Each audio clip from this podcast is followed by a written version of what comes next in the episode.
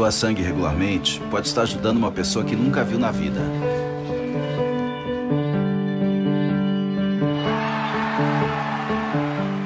Ou alguém que acabou de começar a viver. Pode estar ajudando quem já passou por muita história. Ou alguém que ainda tem muitas histórias para contar pode estar ajudando quem está torcendo para realizar um sonho.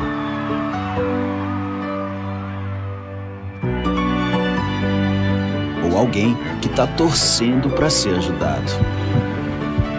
Quem doa sangue regularmente pode até não saber quem está ajudando, mas sabe que está ajudando muita gente.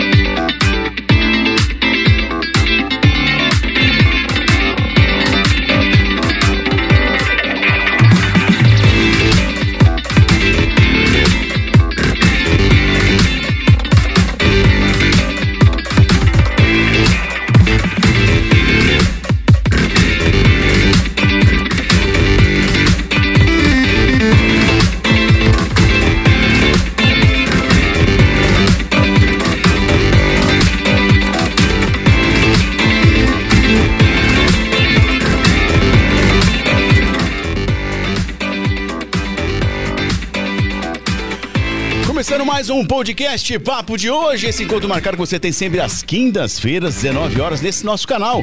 Papo de hoje podcast, você sabe, você encontra a gente no nosso Instagram, Papo de hoje podcast, também no nosso Facebook. E para participar do nosso chat é muito fácil, viu? Se inscreva aí no nosso canal, viu? Acione o sininho para que você sempre seja notificado quando houver um material novinho para você. E lembrando também que nós estamos no Spotify, tá? A partir de sábado esse programa estará no Spotify disponível para você ouvir a hora e o momento que você quiser, tá certo? Job, boa noite, Job. Boa noite, tudo bem com vocês? Espero que vocês estejam ótimos. Vamos lá, vamos começar. Boa noite, bom dia, boa tarde para quem tá assistindo depois, né? Mas segue a gente aí, assiste, manda as perguntas no chat. Estamos aqui ao vivaço para vocês. Bora lá. Boa, Job. Sofia, boa noite, Sofia. Boa noite queridos, tudo bem com vocês? Vestido de banana com. É, hoje eu tô florida. O que, que é? Ah, são folhas. Banana que bonito. Folha. É apologia, hoje você apologia. não irá. Hoje você não irá fazer merchan da sua da loja que você comprou, não pode, tá? Né? É o tucano, olha lá, o tucano. É o tucano. É, tucano. tucano. Abacaxi. Ah, tem o tucano. Gente, eles estão muito detalhistas hoje. É. Eu não sei o que está acontecendo com os dois aqui, não. Boa noite, Sofia. Boa noite, Boa noite Sofia.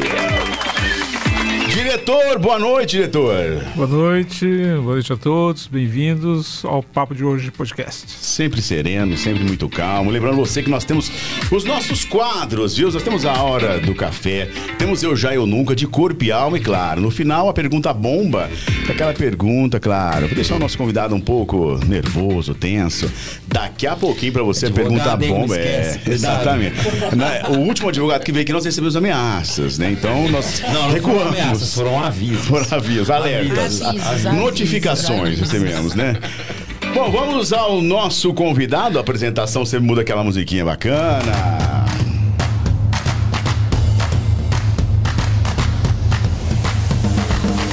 Qual seria o interesse da iniciativa privada nos presídios? O capital visa o lucro, portanto, ao contrário de ser apenas um fardo para a sociedade, os presos são fonte de renda. O advogado criminalista Gabriel Coimbra Rodrigues Abud lançou o livro Valor Aprisionado: Crise, Trabalho e Cárcere desde o Capitalismo Brasileiro que reproduz sua tese de mestrado em que discute o cenário desse tipo de prisão no Brasil. O assunto é pesado, mas é necessário. Para falar sobre isso, recebemos aqui nosso convidado Gabriel Abud no Papo de Hoje Podcast. Seja bem-vindo, Gabriel! Boa noite, pessoal. Boa noite, quem assiste. Muito feliz de estar aqui. Obrigado por ter aceito o convite. Eu que agradeço o convite. Espero que esteja à vontade para nós conversarmos aqui. Muito, tô em casa. Valeu, boa!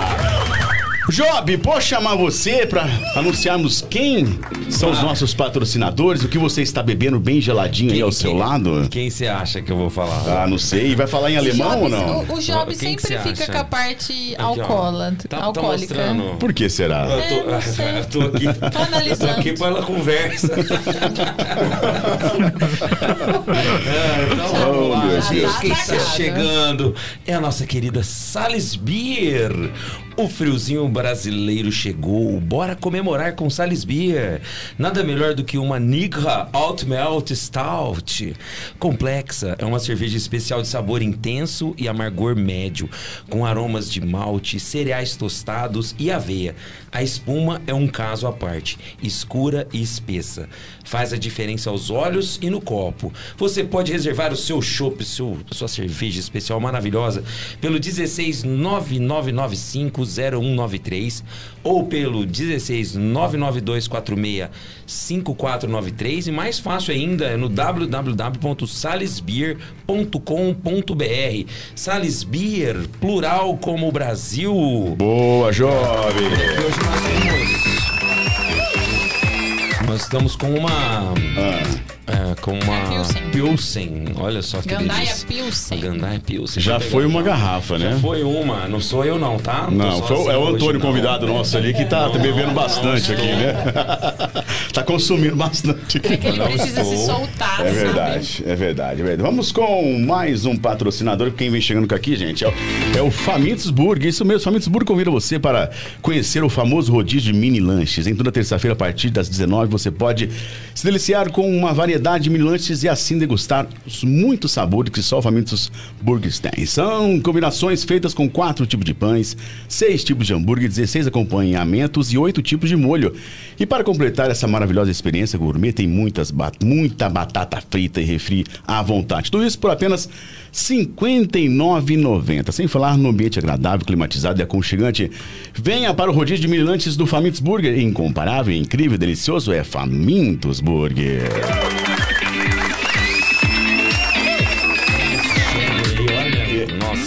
Doce de leite ali. E hoje eu poupei a Sofia, hein, Sofia? Eu esqueci de falar que era você, Sofia. É Ah, mole ou você não? esqueceu. Eu esqueci. Você escapou hoje. Escapei. E agora? Você escapou. Escapei. Não vai não, né? Agora deixa eu. Pode deixar? Pode ir? Pode ser eu aqui pra falar o último? Pode ser? Pode. Vamos lá então, vamos com a Sir Beef Boutiques. O segredo do churrasco é a carne. Na Sir Beef Boutiques, em Nuporanga, você encontra a melhor carne para o dia a dia. E o final de semana especial são cortes nobres, diferenciados, cheios de sabor, textura e suculência. Só que você encontra produtos como steak de chorizo, a famosa costela prime rib e diversos cortes ancos. E mais, Produtos artesanais com a melhor matéria-prima, como kafta recheado com catupiry, bolinhos de tilápia, bacalhau e mandioca com carne seca. Na Serbif você também encontra filés de salmão e tilápia da melhor procedência. A Serbif tem várias opções de espetos gourmet, com medalhão de frango com bacon e cheddar, mandioca com queijo, goiabada com queijo e bacon. Na Serbif Boutique de Carnes, fica na rua Voluntário Etelvino Borges, 552, no centro de Nuporanga. O telefone é o 992806661 ou 992806127. Um abração lá pro Júlio e também pra Marília. Agora sim, ufa. Bom, enquanto isso, você pode participar pelo chat, viu? Fica à vontade. Aqui em cima, gente, tem o telefone no WhatsApp. Também pode mandar sua mensagem aqui no nosso WhatsApp. Manda sua pergunta, participe. É muito importante que você se inscreva no nosso canal para você poder fazer a sua pergunta no chat. Combinado? Sejam bem-vindos. Bom, é, tudo certo aqui. Um abração aqui pra, pra Solange que tá mandando. Ah, tá, Solange. Daqui a pouco eu faço sua pergunta, viu? Fica à vontade aqui. Pode ir mandando aqui pra gente, tá certo? Tá Certo. chegando pergunta? Já tá chegando, Gabriel. Poxa, Gabriel, vamos lá. Por que advogado e por que advogado criminalista? É, bom. Desde que decidi fazer direito, pra mim foi uma decisão um pouco difícil desde o começo. Porque é aquela coisa, né? Você sai do colegial, você é obrigado a fazer uma escolha pro resto da tua vida. Pelo menos é isso, em tese, o que significa. A né? gente aprende, né? É. Mas o direito foi meio que uma, um, quase um tiro no escuro. Eu tenho que agradecer muito a uma orientação vocacional que eu fiz no final do meu colegial. E a Kelinha, grande Kelinha, talvez estiver assistindo, obrigado, Kelinha. e eu decidi fazer direito a partir dali. E desde que, quando eu entrei no curso de direito, eu comecei a estudar as matérias que são paralelas ao direito, a própria sociologia, filosofia, economia política. Eu percebi, e aqui que a gente chega já na questão do advogado criminalista, que existem demandas que são muito próprias do direito, mas e que são demandas que o próprio direito não consegue dar conta. E no meio disso tudo, a, o campo que te dá uma abertura maior para ter uma atuação mais próxima da realidade, daquilo que as pessoas realmente enfrentam, de que são problemas concretos de todo mundo, são, e a gente vive hoje, são a fome, a, a falta de moradia, a, a supressão material das pessoas. Quem tem uma. A atuação mais próxima que a gente consegue chegar para atuar nisso e ter uma, uma atuação imediata naquilo é o direito criminal. Obviamente, né? o direito criminal não é parceiro para a luta social. A gente pode até conversar sobre isso, mas o direito penal não, não é, nunca foi e não vai ser parceiro para a luta social. A gente não pode ter essa ilusão. Mas na advocacia criminal você consegue ser mais um, mais, mais dois braços remando contra uma maré, né? Que se, se, o, se o processo penal, o direito penal e as instituições que participam da organização dessa forma de, de instituição, eles atuam num, numa espécie de círculo para garantia dessa situação que é social e que é econômica também, a advocacia criminal ela pode ser um instrumento para remar contra essa, essa maré que é muito forte. Né? Então, a advocacia criminal, o que ela tem de mais bonito para mim é isso: é a gente poder, dentro do nosso curto espaço e do nosso curtíssimo instrumento, fazer pequenas transformações sociais na vida das pessoas são muito pequenas e também são muito curtas, né? Como eu disse, não dá pra gente ter ilusão e a, ter o direito penal como parceiro para luta social. Ele nunca vai ser. Mas é tudo que a gente tem, né? Ele tem um, um ele toma um certo lado e ele tem os seus rumos próprios, que não são os nossos, né? Tem um, um, um amigo do Paraná que diz que o direito penal é, para quem gosta de Harry Potter, é estudo contra as artes das trevas. E é mesmo. Você? Vixe. Direito penal é exatamente isso. É o estudo contra as artes das trevas e justamente porque a função do direito penal é delimitar o exercício do poder punitivo. E deixa eu te perguntar uma coisa. É, já que você falou, citou Harry Potter. é, você mexeu com, é, com a varinha mas, mágica. Mas eu vou lembrar uma coisa que eu tava lendo um pouquinho, né? Lógico, eu não consigo esquecer, por exemplo, é, Prison Break.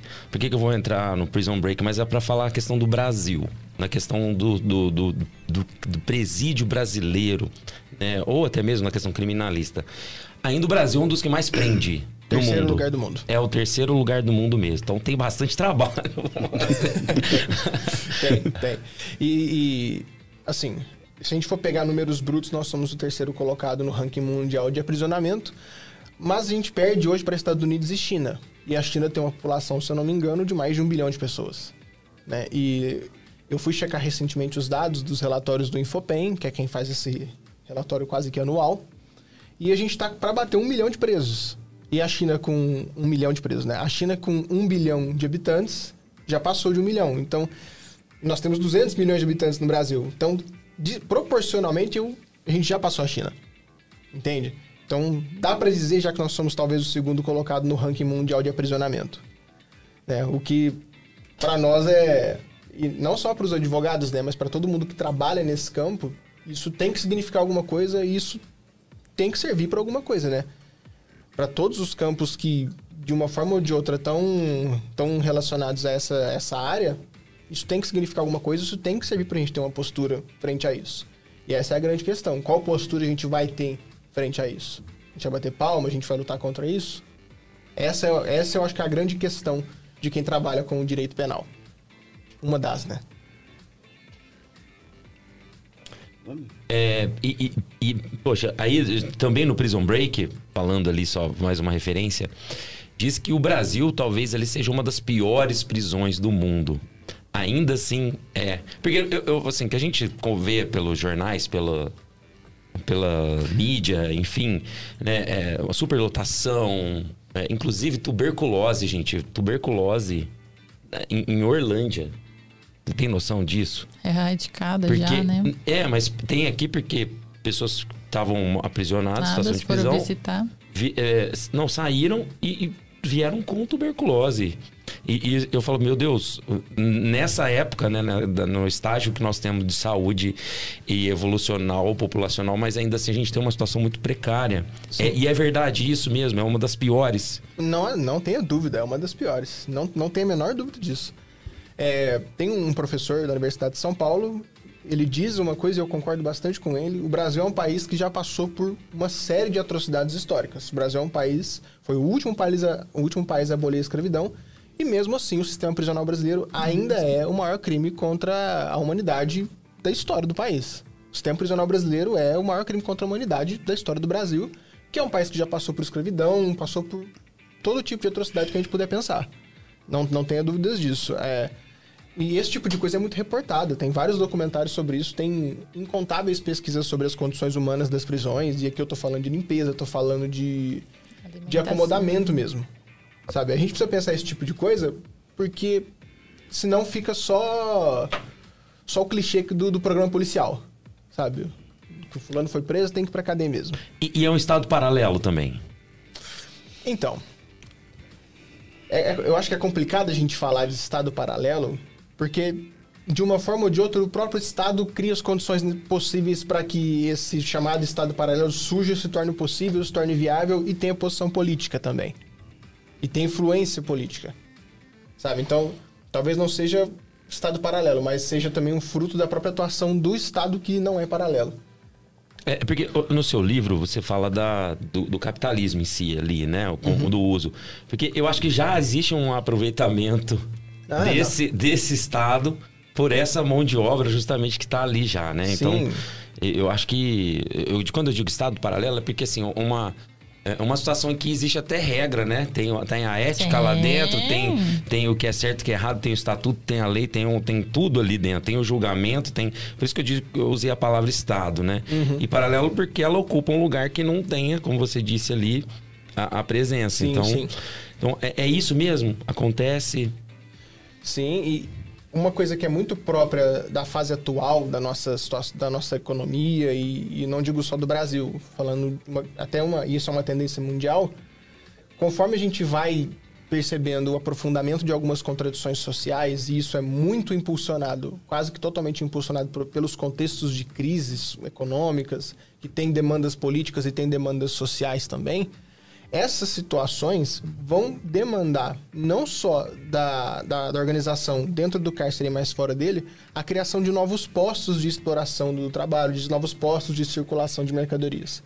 Então, o empresariamento de setores que antes eram públicos é um fenômeno muito próprio dessa situação e aquilo que você me disse da exploração do trabalho em si, isso se torna, em presídios que são administrados privadamente, isso se torna um, um fator muito potencializado porque você tem uma empresa gerindo. Essa empresa gerindo, ela precisa necessariamente para funcionar ter um contingente humano lá dentro.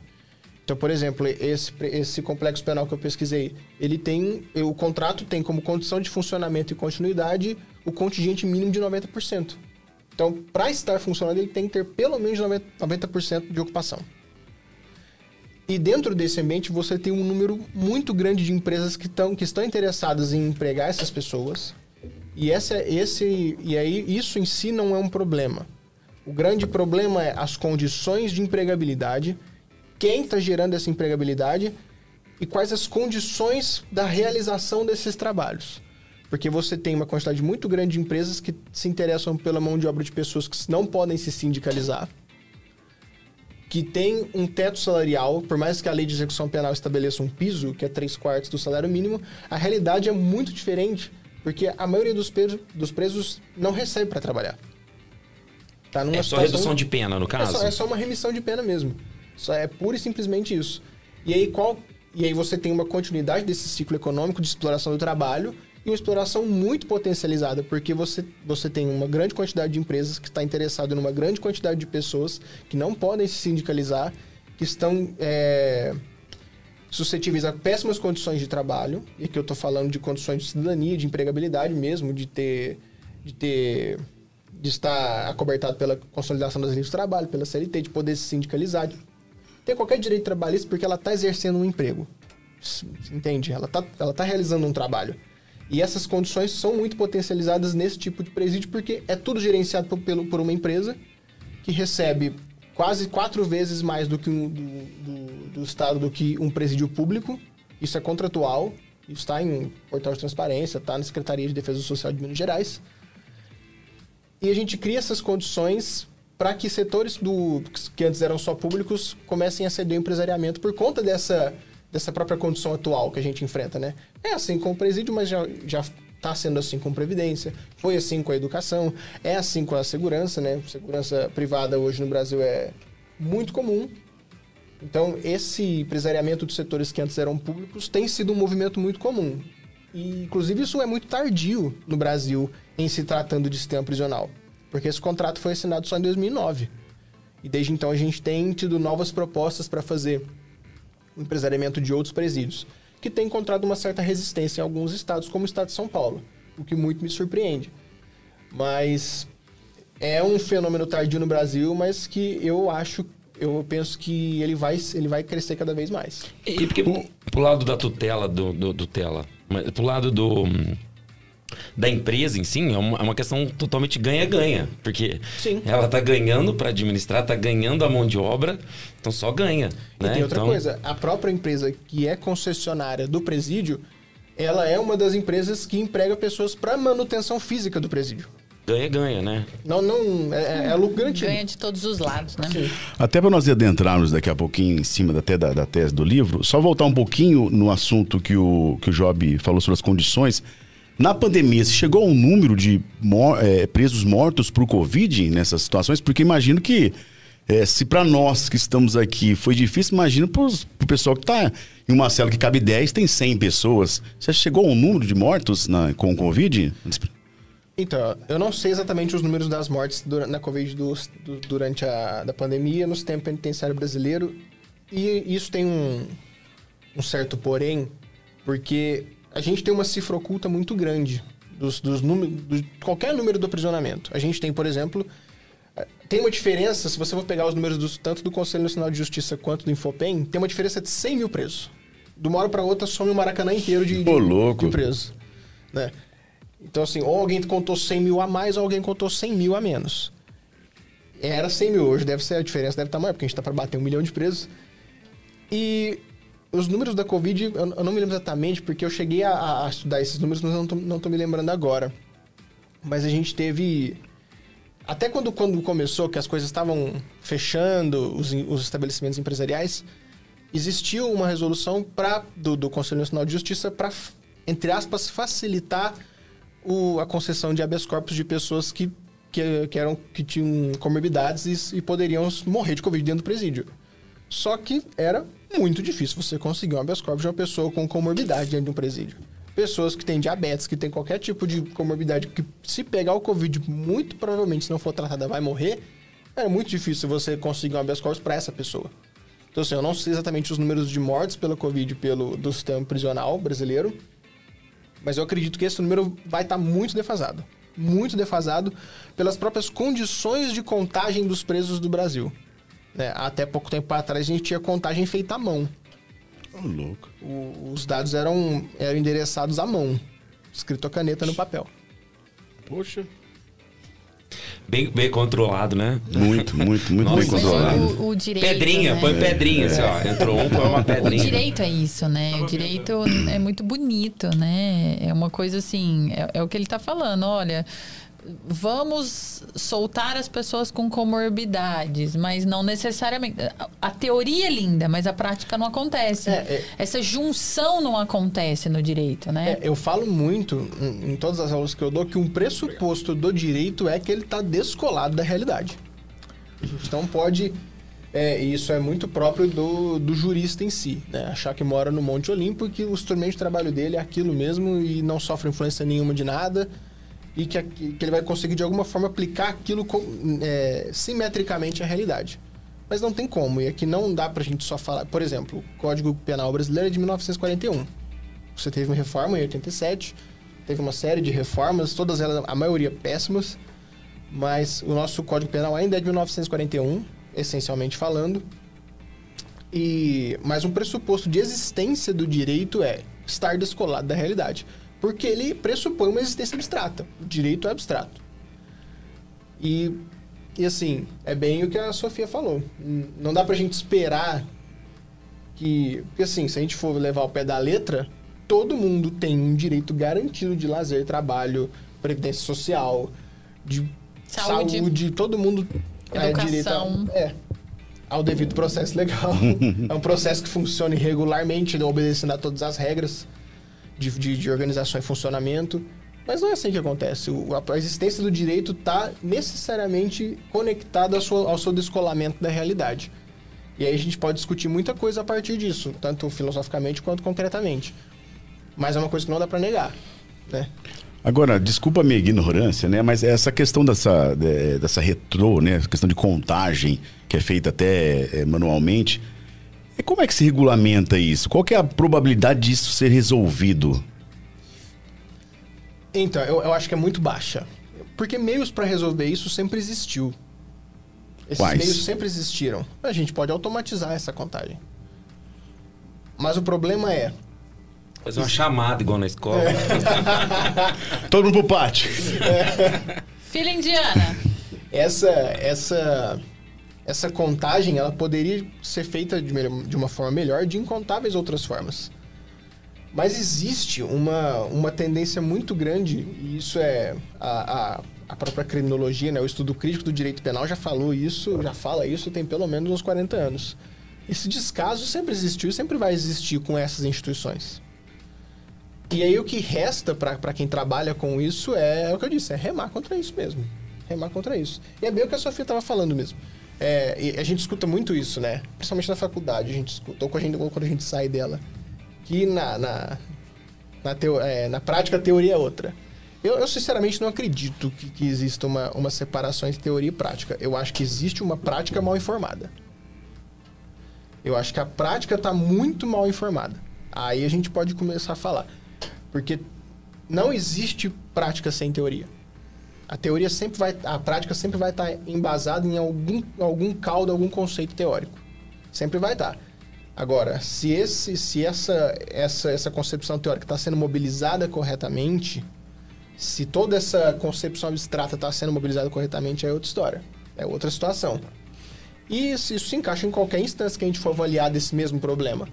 Porque meios para fazer uma contagem correta de pessoas aprisionadas a gente tem. Meios corretos para fazer a contagem de mortes, mortes pela Covid a gente também tinha, fora do sistema prisional. Mas isso não foi feito. Aí é o interesse, né? Exatamente. Tá, aí a gente entra nessa questão da, da, da- da privatização, que até é bandeira levantada por muitos políticos, né? Ainda mais agora em época de eleição, porque a gente vê toda essa defasagem até em relação nesse exemplo, né? E fala assim, ó, vamos privatizar, né? Para explicar para nós é, o que é privatizar um presídio, né? A gente tem alguns é, presídios hoje no país que são é, é, privados, né? É, Até gente- é meio que uma parceria, não sei se é Exatamente. isso, né? E, É, e- e porque o preso, ele, ele é, está na guarda do Estado. É. O, Não, o e- Estado pode fazer isso, passar. Eu, Não, eu, e eu é- acho que eu sou, antes de mais nada, eu acho que é legal. Acho que é bom, mas o Estado pode passar, ou, ou ele não vai passar, continua na, na, na- na guarda do Estado. Então, mas é até bom, Gabriel, explicar, porque um pouco que eu, que eu, que eu tive de informação é uma parceria, porque do muro para fora é o Estado, do muro para dentro é a empresa. Quer dizer, o gasto maior fica de fato com o público. É isso ou eu estou enganado? Sim, exatamente. A gente, é, Recorte. existe- exato, existem modelos de privatização. Os dois maiores modelos são, são o francês e o estadunidense. O francês, que é o que mais chega perto nesse que a gente tem no Brasil, que é, que é essa- esse formato de parceria público-privada em que você delega algumas funções estatais para algumas empresas, mas o controle geral das funções principais ainda é do Estado. Exemplo, exemplo. Quem vai... é, se, vamos supor que um preso tenta fugir, ele foge. A fuga é uma falta grave. Essa falta grave, ela é apurada pela, pelo sistema de justiça, né? Mas quem faz a notificação da falta grave vai ser a empresa. Entende? E esse modelo de privatização, e é o, que é, o, que, é o, que a gente tem no Brasil hoje, esse modelo que mais se assemelha ao, ao sistema francês, ele tem a delegação de todas essas funções que são, usando um termo, né, pegando emprestado do direito do trabalho, funções meio. Só que no, na, ao longo disso tudo, você tem um interesse muito grande em afastar essas, essas funções que são puramente que são do Estado para essas empresas. Se a gente for analisar juridicamente, eu entendo que é inconstitucional você fazer esse tipo de, de delegação. Mas, por outro lado, é a delegação dessas funções, isso a gente não pode negar, inclusive o professor Alamiro até fala na apresentação do livro, que o professor Alamiro foi presidente do Conselho Nacional de Política Criminal. E ele visitou esse presídio. E, de fato, tecnologicamente, ele é muito superior aos outros. Muito superior. Mas a gente tem que ter em mente também que esse ambiente está recebendo uma, uma, uma, uma grana pública quase quatro vezes maior do que todos os outros presídios públicos. Por preso, porque esse gasto é, é redimensionado por preço. Então vocês percebem, o presídio tem que ter pelo menos 90% de, de contingência, de absorção. Essa grana que ele recebe por preso é quase quatro vezes maior. Se eu não me engano, é 2.800 por preso, é isso? Eu estou enganado? Nesse, ne, no presídio que eu estudei, se, é faz muito tempo, acho que foi, são 3.400 reais. É isso, né, diretor? A gente estava atualizando os dados é, aí, né? É, 2.800 na, né, no 2.800. presídio é, Nesse público tradicional, privado. não, Ah, no e, e tradicional. 4 mil reais Ah, sim. no, no Da administração privada. administração privada. É, então são, são números que são... Não são, não são desprezíveis, né? É, não são desprezíveis, exatamente. E é aí que tá. Mas também são maquiados, né? Tem muitos números maquiados nesse sentido também de, de valor, né? É, aí, É. aí a gente não... Eu, eu, pelo menos, não tenho esse dado do quanto disso, de fato, é isso, não, redimensionado. não tem um dado, mas tem uma discussão muito grande com Sim, relação sim. a isso também, né? Sim, Porque por- a gente lida com o jeitinho brasileiro, né? O desvio, É, o... e, e a- o- como esse valor ser redimensionado ou não é uma, é uma outra circunstância que eu, eu, eu- eu particularmente não conheço a, a redimen- o redimensionamento desse, desse, desse, desse investimento público. Mas é uma coisa para se pensar, porque o que se, o, que, a, o discurso empresarial ele está baseado, ele tá pautado por um eficientismo, né? E aí a gente está pensando, o que, o que é um... Qual é... Se uma prisão vai ser eficiente, ela vai ser eficiente para quê? E é assim, e se ela é eficiente pro, no presídio, se uma, se- se uma prisão é eficiente quando pública, por que ela não pode ser eficiente quando pri- ou melhor, se ela é eficiente quando privada, por que ela não pode ser igualmente eficiente quanto pública? Mas, mas aí é que tá. O que é uma prisão eficiente?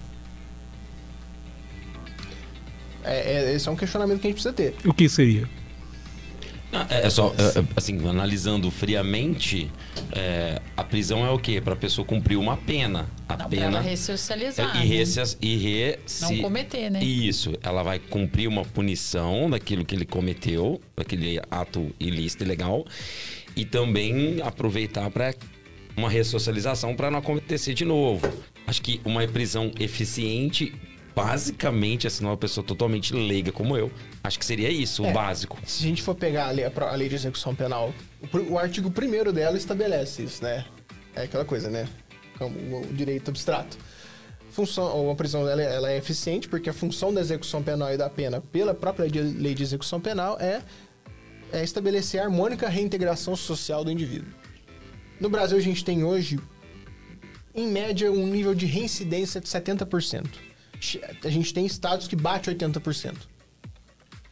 Então, uma prisão, se a gente for pensar que a função da prisão é isso, a eficiência dela é praticamente zero. Dois tipos de presídio? Aí tem uma coisa. A grande malha criminalizada do Brasil, em sua larguíssima escala, para coisa de 98%, ela tá presa por cinco crimes. Que é furto, roubo, tráfico, homicídio e, se eu não me engano, crimes do Estatuto do Desarmamento. Esses cinco crimes. Nenhum desses cinco crimes compõe a maior parte da, da- do contingente pris- prisional do CPP de, CPPP de Ribeirão das Neves. Ou seja, existe um existe uma certa escolha pro que vai entrar e não vai entrar. E isso invariavelmente, eu acho que no futuro vai influir nos níveis de reincidência. Se isso vai influir nos níveis de reincidência, cedo ou tarde a gente vai ter propagação de um discurso de que esse ambiente está sendo eficiente para reintegrar socialmente essas pessoas. Para esse tipo de prisão. Hum, eu não, não sei que dizer. Eu porque acho. seria, seria importante para determinar exatamente isso. Porque quem escolhe para quem vai, certamente está escolhendo os números que você ob- são obtidos a partir dessa escolha. É localidade. N- Não só, eu acho É. que também deve ter um acordo entre, a, a- por exemplo, a concessão. Houve a concessão do presídio. Se lá eles falam assim, ó, pela concessão eu só vou receber esse tipo de coisa, na hora da execução, na hora de mandar prender, eu não lembro como que é o nome, eu não sei nada disso, na hora de mandar prender, o juiz vai falar assim, ó, então, de acordo com a disponibilidade, esse aqui vai pra lá. Porque ele não é nenhum desses aqui, cinco, tá lá, tá liberado, então vou mandar pra lá. É, eu não Ah. acho que seja uma coisa in- até intencional. Eu acho que é, uma, que é o, o próprio a forma de funcionamento das instâncias judiciais, Que o próprio funcionamento estrutural de toda essa situação estabelece esse tipo de, de acordo, por assim dizer. Por mais que não seja um acordo mesmo no sentido formal, eu acho que na a, a, a- o praticismo dessa situação acaba criando esse tipo de situação. Porque aquela coisa, o dado disso a gente não tem. Né? Não existe uma determinação do que, que vai e do que não vai. É diferente do hospital psiquiátrico, né? Uma prisão Sim, e como um hospital psiquiátrico, que aí é direcionado. É, vai pra lá, né? Exatamente, mas o que os números dizem é: os- o principal contingente aprisionado desse estabelecimento não é o principal contingente dos presídios públicos. São, são aqueles cinco delitos que eu não, falei. aqueles que não estão, que não são contemplados pelas prisões é, privadas. É, é dessa aqui especificamente, que é a de, de Ribeirão das Neves. Ela não tá nesse, nesse contexto geral. Esse contexto geral não tá, não tá sendo abraçado, não tá sendo abrangido pelo, pelo, pela sua estrutura. E, e, Gabriel, é, de repente, assim, capitalismo no qual a gente vive e tal. é, e de repente, assim, o, o- o preso, que é alguém que está privado da, da liberdade por algo que ele cometeu, pelo qual ele foi condenado, de repente se torna um ativo de uma empresa. Sim. Né? Isso é bom ou ruim para a sociedade? Não digo assim a questão da ressocialização ou não, porque isso pode ser ou não de acordo com os números que foram obtidos a partir dessa- dessas escolhas. É, mas assim, as pessoas, ela vai passar a ser praticamente uma, uma parte da propriedade daquela empresa. Sim. É, é, é aquela coisa, né? O Florestan Fernandes fala muito isso. É muito importante, e, e eu falo isso na, no, no final do livro. É importante sim a gente garantir essa, o que o Florestan chama de integrações sociais típicas, né? Que é um trabalho, uma garantia de um trabalho digno para qualquer pessoa. Antes da gente discutir se esse trabalho ele é emancipatório ou não, a gente precisa garantir que as pessoas tenham condição de ter uma, um trabalho digno, né? Porque, para bem ou para mal, a, sua subsistência nossa no- na forma de sociabilidade que a gente vive se dá pelo trabalho. A gente se garante como para comer, dormir, sobreviver assim. Por esse lado, e é aqui que tá, a gente não pode separar esse, essa questão estrutural da nossa análise imediata. Eu acho que para além de ser bom ou ruim, isso é uma, é uma coisa que para nós que somos, no meu caso, que somos juristas, tinha que ser alguma coisa que já era para ser previsível isso. Sabe? Já tinha que a gente tinha que ter dado ter se antecipado isso a isso já. Porque na atual fase que a gente se encontra, é que a gente está tendo o que se chama de de colapso de todas a- as, as instâncias da- das formas sociais, das organizações sociais, né? E o- os trabalhos estão se tornando cada vez mais indignos em si. A gente vê, por exemplo, o que, que os motoristas e entregadores de aplicativo passam diariamente, o que, que qualquer emprego passa hoje diariamente em, em questão de dignidade do- das condições de trabalho. É importante a gente garantir isso, só que ao mesmo tempo era óbvio que isso em algum momento ia chegar aqui. Então, para além de ser bom ou ruim, e aqui eu acho que a minha opinião pessoal vale muito pouco, porque a gente está dando mais um passo à frente pro, pro fim da linha, por assim dizer. Para além de ser esse passo à frente pro fim da linha, a gente está garantindo malemalho uma integração social típica, típica por meio de um trabalho, sendo ele bom ou ruim. Mas, mas eu acho que para além de ser bom ou ruim, a gente tem que analisar essa questão estrutural, porque o trabalho, dessa forma de trabalho aqui, ela necessariamente está afastado de algumas condições de dignidade, que passam para além de qualquer boa ou má intenção de quem quer que seja nesse, no meio desse processo. Ah, é, a partir do, do- dessa pesquisa que você fez lá em, Ribeirão- em Ribeirão das Neves, você é, é contra ou a favor desse tipo de.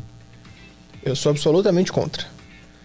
Porque, é como eu disse, eu acho que era um movimento muito óbvio, eu acho que isso ia acontecer mesmo, e eu acho que o sistema não aguenta. Só que eu acho que a gente tá dando um. A gente tá fazendo uma curva, a gente não tá tomando um passo para Não tá mandando pra frente, a gente tá fazendo uma curva aqui. E a questão toda é: aonde isso vai nos levar? Porque cedo ou tarde, é, esse movimento vai se expandir. E a gente tem um fenômeno agora. Um, nesse aqui. Mas já existe um fenômeno de, de privatização de administração, especialmente em vários outros lugares. Em vários outros lugares que são especialmente violentos. Estados que são especialmente violentos.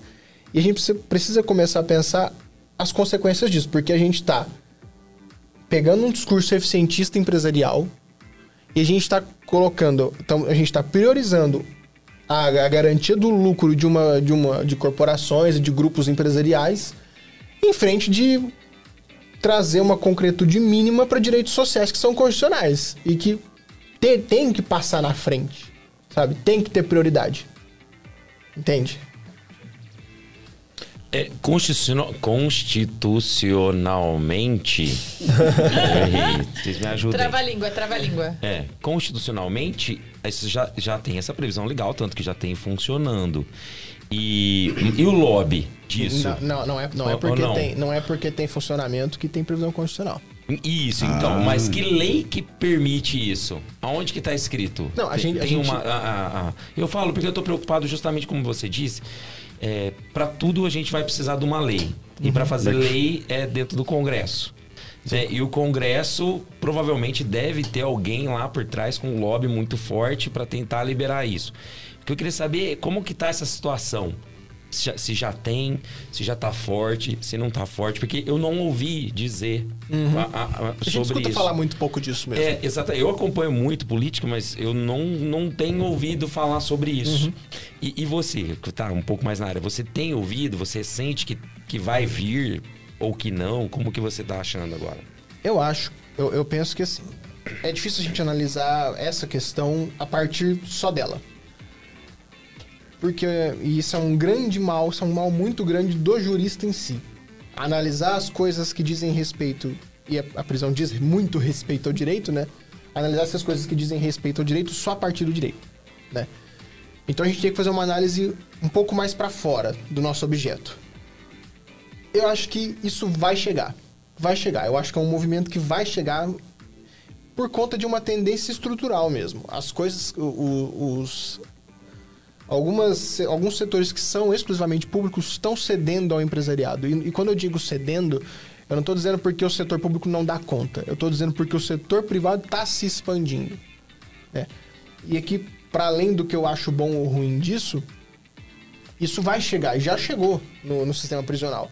E a imagem que se passa da privatização prisional é uma imagem muito boa. Isso eu estou dizendo de no senso comum geral mesmo. A imagem que se passa da, privatização prisional sempre foi muito boa. E a gente precisa começar a olhar para essas questões que são mais internas, sabe? Eu, eu não tenho notícia também de que exista um lobby para que isso ande mais rápido ou mais devagar. Porque, como eu disse, esse fenômeno é tardio no Brasil. Isso aqui existe em outros países desde sempre. Desde sempre. Nos Estados Unidos isso já foi até abandonado, inclusive. Está sendo abandonado gradativamente. E, mas apesar de ser muito tardio, a gente tem que olhar para esses países e ter neles um quase que um espelho. Porque não vai acontecer da mesma forma, porque as nossas condições do Brasil são muito particulares, né? E aqui, falando especificamente de exploração do trabalho. No Brasil, sempre, sempre, não teve um momento da história em que a, a pena não teve ligada à exploração do trabalho. E a nossa condição, por isso, é muito particular. E é por isso que, que tem tantas empresas interessadas, porque é uma tendência histórica do Brasil isso acontecer. Isso sempre aconteceu. Há uma associação entre pena e trabalho, sabe? Então eu acho que conforme as condições sociais forem se acirrando, a gente for ter, for- e a gente está tendo um aumento muito grande da pobreza nos últimos anos, né? A gente tem qua- 41% do Brasil em segurança alimentar e 33 milhões passando fome, né? Em fome extrema, que é basicamente você em 24 horas não ter colocado nada além de água na boca. Conforme essas condições forem se acirrando, a gente vai ter o avanço desse setor, desse setor empresarial e setor privado para esses setores públicos, né? Porque, porque vai se propagar cada vez mais esse discurso de que o setor público não dá conta, que o setor público não consegue. E isso vai acontecendo na mesma proporção que o setor privado vai se expandindo. Então eu não conheço, não, não tenho notícia de, da existência de um lobby disso, porque eu acho que ainda existem, existem outros espaços a serem explorados para sanar, para tirar, para puxar a tampinha da, da panela de pressão. Sabe? E isso está sendo puxado. Só que isso, esse é um movimento que não vai diminuir. Isso economicamente falando, não vai diminuir. É, e cedo ou tarde isso vai chegar no sistema prisional, cedo ou tarde isso vai chegar na exploração do trabalho prisional. E eu acho que esse é o grande, é o grande, a grande jogada que a criminologia, né, precisa ter agora, o estudo crítico do direito penal precisa ter, que é se antecipar esse movimento, porque como essa é a condição estrutural mais forte do nosso tempo, essa, esse o aumento da pobreza, o aumento da fome, o aumento da, do trabalho que é mais exploratório no, no último grau possível, isso vai chegar aqui. Isso vai chegar aqui e a gente precisa se antecipar isso. Entende? Então é, é isso. Eu não, não acho que exista um lobby, mas eu acho que esse movimento. Porque não precisa ainda, não é tão necessário que chegue aqui. Mas você acha que é possível antecipar-se a isso? Porque, levando em consideração que no Brasil a exploração do, do, do, não é do trabalho, mas do trabalhador é extrema. E é histórica. E- isso. E, é quase endêmica até agora. É, e dentro, se você pensar em, assim, em termos de mercado, você olha para um, um número cada vez maior de, de aprisionados por questões cada vez por questões hum, banais, na é verdade, Com certeza, não tenha dúvida disso. e pessoas que O, o Brasil é meio um circo, né? No Brasil, você danificar a planta ornamental tem a mesma pena de uma lesão corporal. Você chutar uma orquídea tem a mesma pena de uma lesão corporal. Então. E se de repente, assim, você pega um, um- um empresário, ele vai olhar para isso grande mercado a ser explorado. E é um grande mercado a ser explorado. E sendo esse mercado, assim, sendo este um grande mercado a ser explorado, ah, tá, fal- tá faltando. eu Até estava vendo aqui ah, que a Comissão de Segurança Pública da, da Câmara aprovou em 2015 um projeto de lei e que voltou, e ano passado foi levado para. O relator ah, já aprovou, então assim, vai ser votado em breve, que é a desregula- desregulamentação desse, do trabalho prisional, da- da- das prisões. A Privatização. desregulamentação? Isso, é pri- privatização, né? Sim. Então, assim, de repente, é, quando a gente fala assim de que é, eventualmente não mas o lobby eventualmente está nisso. Ah, Porque o, o lobby, Sim. ele, ele é. Ele, é- ele é. Ele, ele trabalha com- é, com- é, quieto, né? Sim. E assim, se foram quatro anos, foram dez anos para. Agora vive com mais sorte. E talvez não seja à toa que cada vez mais gente ah, ah, está aprisionada, que cada vez mais vai ter gente, vai cada vez mais vai ter mercado para atender um mercado crescente. É, e aquela coisa, né? Nos últimos anos, e é- isso é, é é meio que óbvio até, né? Conforme a pobreza no Brasil vai se intensificando, esse grande aumento prisional que a gente teve nos últimos anos para quase bater um milhão de presos são por, é, ele é composto majoritariamente por crimes patrimoniais. Porque o que é aquela coisa, né? Crime patrimonial é furto, roubo, o cara entra num mercado tá passando fome e pega uma bolacha. Isso é um furto. Crimes patrimoniais. Isso é, isso é mais do que conhecido, né? A gente, a- você garantir alguma, alguma condição um pouco mais digna para as pessoas, você, você, por mais que você talvez não consiga uma queda no aprisionamento, mas você consegue uma queda nos números de crimes patrimoniais. Por mais que, por mais, mais ou menos significante que ela seja, você consegue. Mas eh, um- um- uma, isso já calaria boa parte de quem fica você- vociferando que tem que prender, tem que matar, põe cada vez mais gente na cadeia, porque quanto Sim, mais tem, tem cadeia gente que estiver ganha muita cheia. eleição assim. Exatamente. Então, ele tá ganhando, né? Muito. Tem gente que E você eleição vê assim. possibilidade de um revés nessa história? Não. eu sou. Eu brinco que eu sou. Com esse tipo de coisa, eu sou mensageiro do caos, né? Porque eu não vejo lugar. Eu não vejo espaço para que isso melhore. Mas eu vejo espaço para que a gente não fique perdido nessa situação. E eu acho que essa é a única coisa que o direito pode fazer no meio disso. A gente consiga compreender esse fenômeno e compreendendo o fenômeno a gente consiga no máximo resistir a ele. Mas, Gabriel, a- tu- tudo isso, a- as, as mudanças na, na questão jurídica, elas, vão ser, elas precisam ser feitas também por legisladores. Sim. E os legisladores estão cada vez mais ligados a essas questões de que vamos manter presos, vão ter cada vez mais presos. Totalmente. A probabilidade disso acontecer, de, de, de, haver uma revisão, de de repente haver uma conscientização de que isso pode mudar, também é cada vez menor. Com certeza. Com cer para não dizer que é zero. Para não dizer que é zero. E eu acho que é por isso que eu digo que é muito difícil reverter isso institucionalmente, politicamente, E como, estruturalmente. como seria? Eu, eu acho que não dá Se reverter. perda. Eu, eu, eu acho que, eu acho que o passo é. Eu, eu falo, sou mensageiro do caos. Simplesmente não dá. Eu, eu acredito que não dá. Eu acho que isso não é culpa do, do direito, isso não é culpa da, da política é, é, institucionalmente falando. Isso é uma questão estrutural. É aquela coisa, a gente sabe, e a gente tem notícias disso do nosso lado, no Chile, por exemplo, que você privatizar uma- um modelo de previdência vai gerar um colapso do sistema previdenciário, que as pessoas vão aposentar cada vez menos. Então, o Chile é campeão de suicídio de idoso, isso é verdade. Sim. A gente sabe disso. Todo mundo sabe disso. Mas a força, a força que, que movimenta isso e que, e que viabiliza esse fenômeno, ela é muito mais forte do que a nossa possibilidade de remar contra isso. Essa força é o é o liberalismo. Com certeza. Ah, Não tenha dúvida disso. E aí que tá. A nossa, a nossa, a nossa possibilidade, ela é muito curta de resistir a isso. É muito curta, muito curta.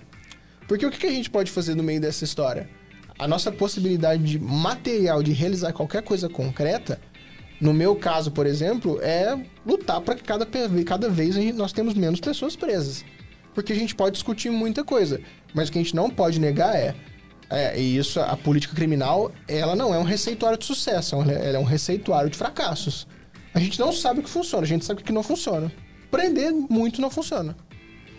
A gente sabe o que não funciona. Mas a ideia do presídio é ótima. Ah, na ideia é maravilhosa. Ela é maravilhosa. Mas, Maravilhosa. Se o presídio Aliás- conseguisse se organizar da maneira que realmente ele teria que se organizar, maravilhosa. Ressocialização, aí ele não voltaria, não teria Ah, o- esse O, fluxo. o presídio, não é. propriamente o presídio priva- privado. Não, qualquer. O presídio. A gente não precisaria nem falar de privatização. Se É. ele realmente. é, eu acho que se o presídio É. cumprisse o que ele promete, ele já seria muito ruim.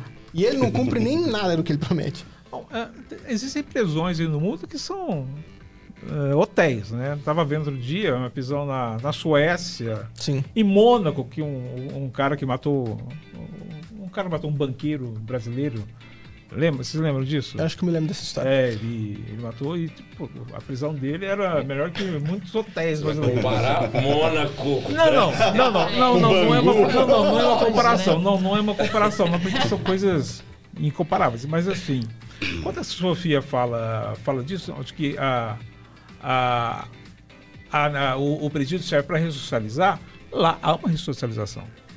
Independentemente da pena, independente do crime, há uma ressocialização, uma ressocialização ou não. Não, de maneira nenhuma. O sistema prisional, Gabriel pode falar melhor que isso, eu enquanto psicóloga na área jurídica, se funcionasse a- o movimento de assistencialismo, do assistente social, do psicólogo, se tivesse uma fonte de trabalho que não fosse nesse movimento de exploração, funcionaria como ressocialização. Mas o presídio funciona para eles como uma escola de um crime maior. Mesmo em países desenvolvidos. Ah, Aí eu não conheço a realidade de outros países. A- A nossa realidade é essa. Né? Assim. É, Né? é que o, o Brasil, ele. A gente é, o de, em termos, por exemplo, de homicídio, a gente é o país que mais tem. O, nosso, a nossa taxa de homicídio é a maior do mundo. E a menor, uma das menores taxas de resolução de crimes, né? Sim. Tá É, o 90, no- a gente 95%. 90, 90, e- 98. no- Não, mentira. A gente, a gente resolve cerca de 8% dos homicídios. o que é? É nada. É Isório. nada. Mas eu acho que para além disso, a gente precisa começar a pensar a, a prisão como instituição e como como uma, uma forma social mesmo, né? Porque ela tá na nossa realidade, ela é presente na nossa realidade, né? Tem um, um texto muito bom do, de um vereador de Curitiba, que foi caçado ontem, inclusive, muito injustamente, Sem o. Renato de Almeida Freitas Júnior. Ele escreveu uma dissertação de mestrado e que ele fala sobre prisão-presença. Né? Que ele, ele fala a prisão é uma hipótese remota para as pessoas como nós. Né? Que você, você consegue falar, "Ah, eu não vou ser preso. A, gente, a gente tem condições de falar, eu não vou ser preso. Mas para algumas pessoas em alguns grupos sociais, a prisão faz parte da realidade dele. Se o cara for preso, antes mesmo de que, o- de que seja comunicado à autoridade judiciária, já foi comunicado dentro do presídio que ele vai chegar. Né? A família dele tá lá, ele tem parentes lá dentro. Então a prisão ela é uma hipótese remota para um, pra um certo setor da sociedade. Para outros setores, ela é uma, ela tá presente o tempo todo, ela é parte da existência dele. Ela é mais um episódio, né?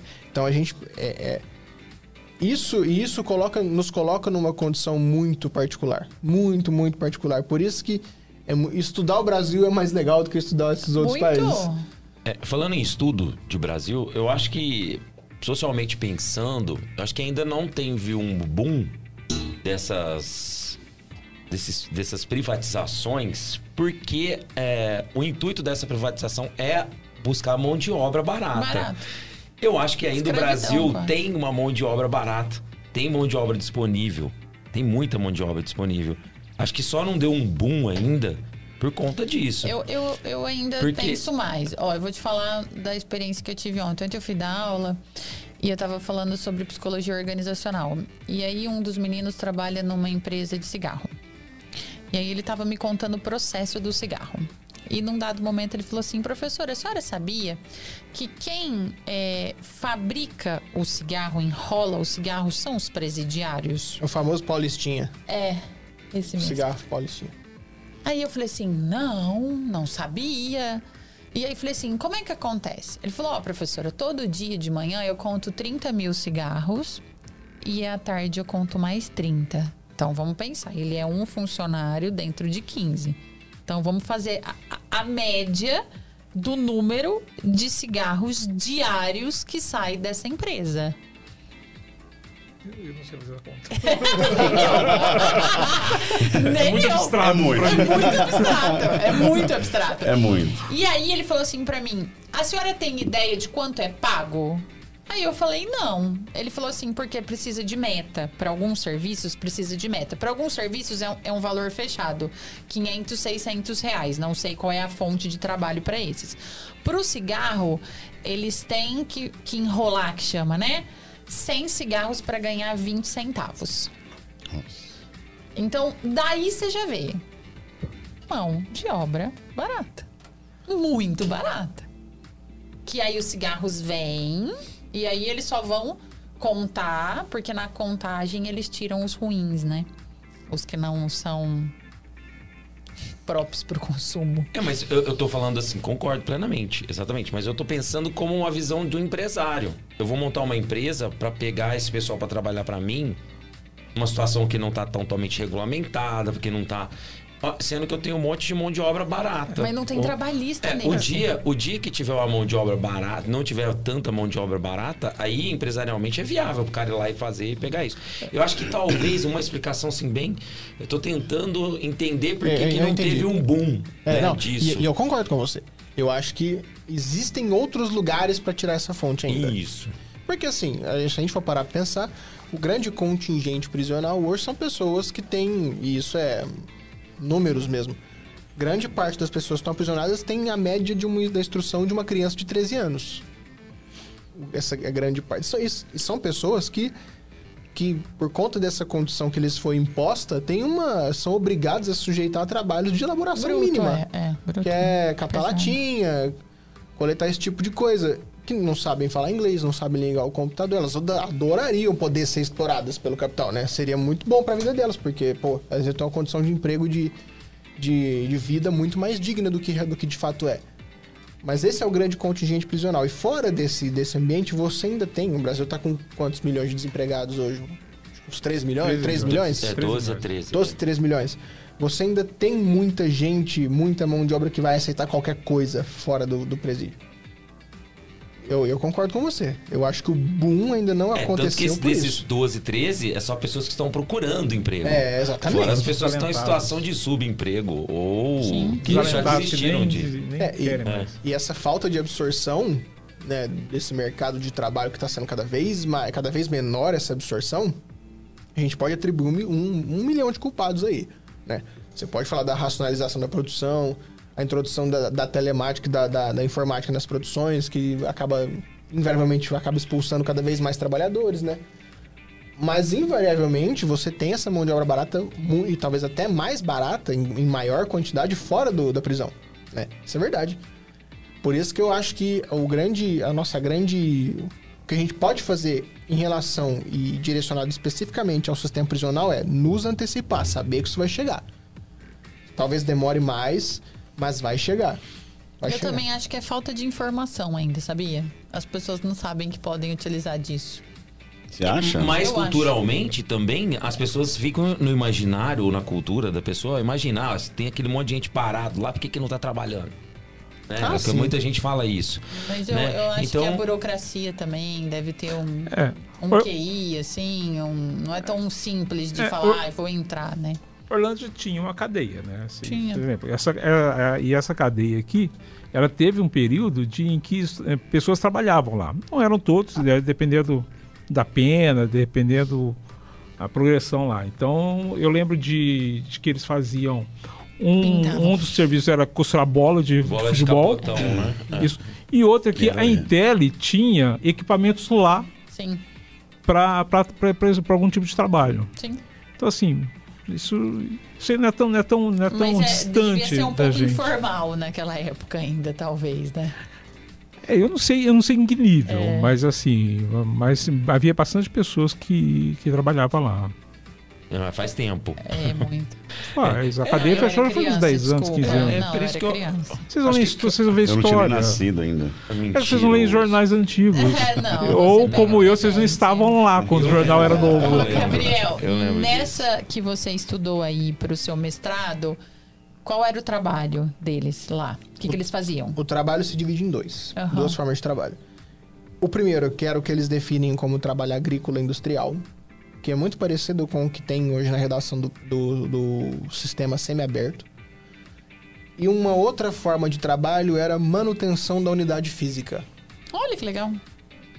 São duas formas de trabalho. Retroalimentação. É. Exatamente, é exatamente isso. É. São os dois grandes, grandes núcleos de trabalho. Está no contrato deles. É, é- essa- esse trabalho agrícola, que, ele, que não é especificado exatamente, pelo menos no contrato não é especificado qual é a o trabalho que necessariamente é exercido. E esse segundo, que é a manutenção da, da- da unidade física. Mas o agrícola eles têm que sair, por isso o semi-aberto. Então eles saem da instituição. Então, esse dado a gente não tem. Ah, tá. Esse dado a gente não tem. Você chegou aí, louco? Não. Não? Não, porque foi, foi durante a pandemia, né? Foi- nossa, foi tão difícil conseguir. Assim, conseguir os dados foi relati- relativamente fácil, porque eu consegui pela lei de acesso à informação. Mas é, essa pesquisa foi inteira construída trancada em casa. Em loco, você chegou a, a visitar algum presídio? Uhum. E, e qual foi a sua impressão? Chegou lá e aí? A, a prática, né? Você tava lá na escola, de repente chegou na foram? prisão. Não. É assim, a, muito legal. a, a- a profissão É nos obriga, né? É A- muito legal. Eu sou psicóloga, Cláudio. Eu adoro. Você é louca. Total. É, eu não, não gosto, eu não gosto. E aí, como, Como é que foi a sensação? É, é horrível, né? E assim, a gente sabe o que, que acontece lá, a gente sabe. E você percebe, né? Um perfil muito igual de pessoas que estão lá. Um perfil muito parecido. Né? São, pessoas. São preferencialmente homens, são preferencialmente negros, são pre- preferencialmente entre uma idade de 18 e 29 anos. Qualquer presídio que você for no Brasil, você vai encontrar esse mesmo perfil. É muito difícil ter, uma, ter uma, um desvio disso, até esse mesmo ele reproduz esse setor imediato da criminalização. Ele não reproduz os delitos que colocaram essas pessoas lá, mas ele reproduz esse modelo imediato de preso. Sabe, essa construção social do preso que a gente tem, ele reproduz igual a qualquer outro. E, e, assim, visitar um presídio é sempre muito ruim, né? Eu, eu, assim, eu digo muito ruim porque a gente. Você sabe que lá é um lugar que gera muito sofrimento para quem tá lá. Pras famílias, isso envolve as famílias de quem tá lá. E não é exagerado a gente dizer que com certeza tem pessoas que. muitas pessoas que estão lá injustamente. Não é exagero nenhum. Nenhum, nenhum. Então, se- sempre que você entra lá, é, é, muito, é, é muito pesado porque você sabe o que o- a, a- realidade que, tá em que é inerente ao funcionamento daquele ambiente. Que é justamente isso. É, um, é o exercício de um direito penal seletivo. É o exercício de um direito penal que é muito coordenado racialmente, que é muito coordenado por, por, um, por um marcador de classe também. Sabe? To- Todo, e a gente entra lá, a gente vê que é, essa realidade não é nem um pouco exagerada. Né? Então, é, eu, eu- eu- as, as minhas experiências com presídios são. Sim, a gente sabe que não não é um lugar muito agradável de ir, mas a gente tem que ir porque é o que a gente. Porque é o que a gente se propõe a fazer e, de fato, é desagradável, mas alguém tem que fazer. A gente tem que fazer. É a escola do crime, né? É a O escola do crime. E o que te despertou? Por que você escolheu esse tema em específico? Bom, desde que eu saí da graduação, que foi em 2018, eu eu comecei a me enveredar por alguns campos. Eu fui monitor de direito penal na faculdade. E assim, eu fui estagiário do Ministério Público quando eu estava na graduação. E eu passei a me interessar pelo direito penal desde, desde o meu terceiro ano. Do meu terceiro ano em diante, eu, eu, só, só, eu só fui dedicado pro direito penal. O resto eu, eu passava. e. E entrar para esse, é, esse tipo de pesquisa, e aqui eu preciso agradecer o meu orientador, o Paulo Borges, que, tá fez o prefácio do livro. Quem me despertou uma primeira ideia para analisar as relações de trabalho dentro do cárcere foi ele. Mas para trazer, para pegar o caldo teórico que eu tinha, que eu, que eu fui acumulando desde o final da graduação, né? Porque desde o fim da graduação eu comecei a, a, a, a me apropriar de alguns campos que são da economia política, da sociologia. E eu me deparei com o marxismo no meio disso e ele foi determinante para eu entender alguns fatores, principalmente da exploração do trabalho. E quando eu, eu percebi que de algum a- sempre existiu uma associação histórica, sempre existiu entre pena e trabalho, e isso aqui é o último é o, é o último estágio que a gente chegou de avanço do capitalismo sobre essa essa sobre a instituição, sobre o direito penal, sobre o controle social, sobre o direito em si. Esse para mim é o avanço mais agudo que a gente teve. Fazer essa junção entre esses campos paralelos ao direito, a criminologia, o estudo crítico do direito penal, o marxismo em si, a economia política, isso me permitiu ter uma visão muito clara de alguns de, desse fenômeno que para mim é muito complexo. É isso, assim, custa muitas noites, custa muitas noites em claro para de, de inquietação para entender. E a gente vê que é um fenômeno muito complexo, mas que isso estabelece. Quando você percebe que sempre existiu associ- essa associação entre pena e trabalho, e como que isso se apresenta de um, com um protagonismo muito forte nesse objeto aqui, na, na- no objeto no- nesse complexo penal, você vê que tudo faz muito sentido. Porque é um movimento histórico.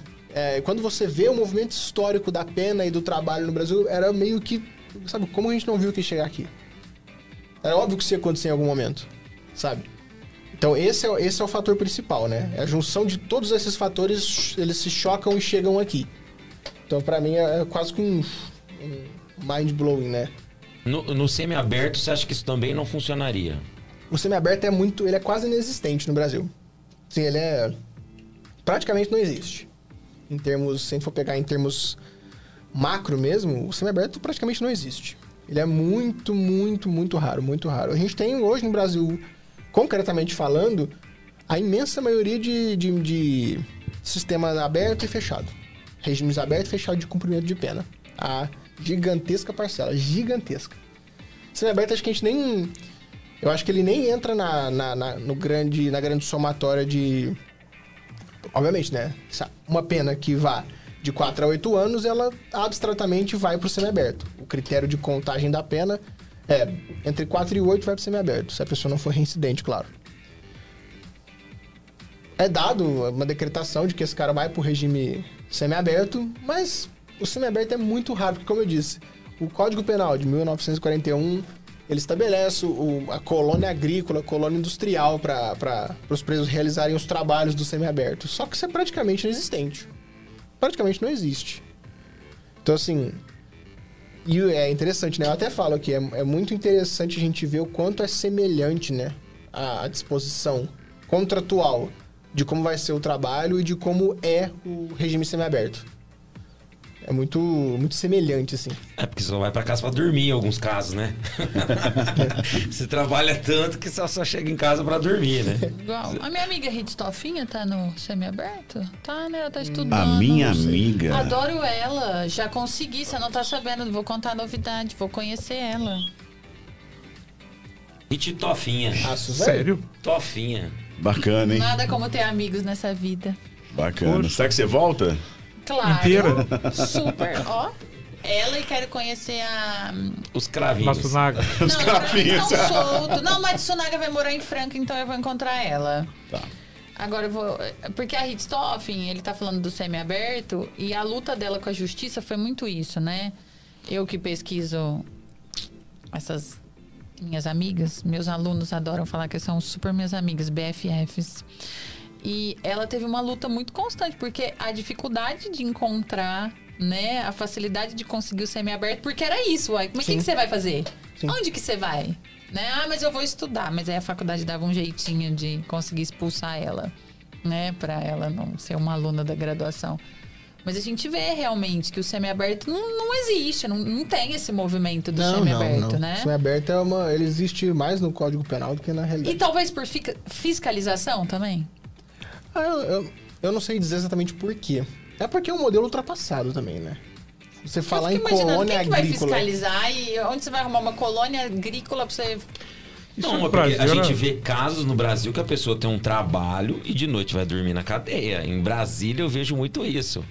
É, são casos famosos, Sim, a, a gente sim. vê não tanto.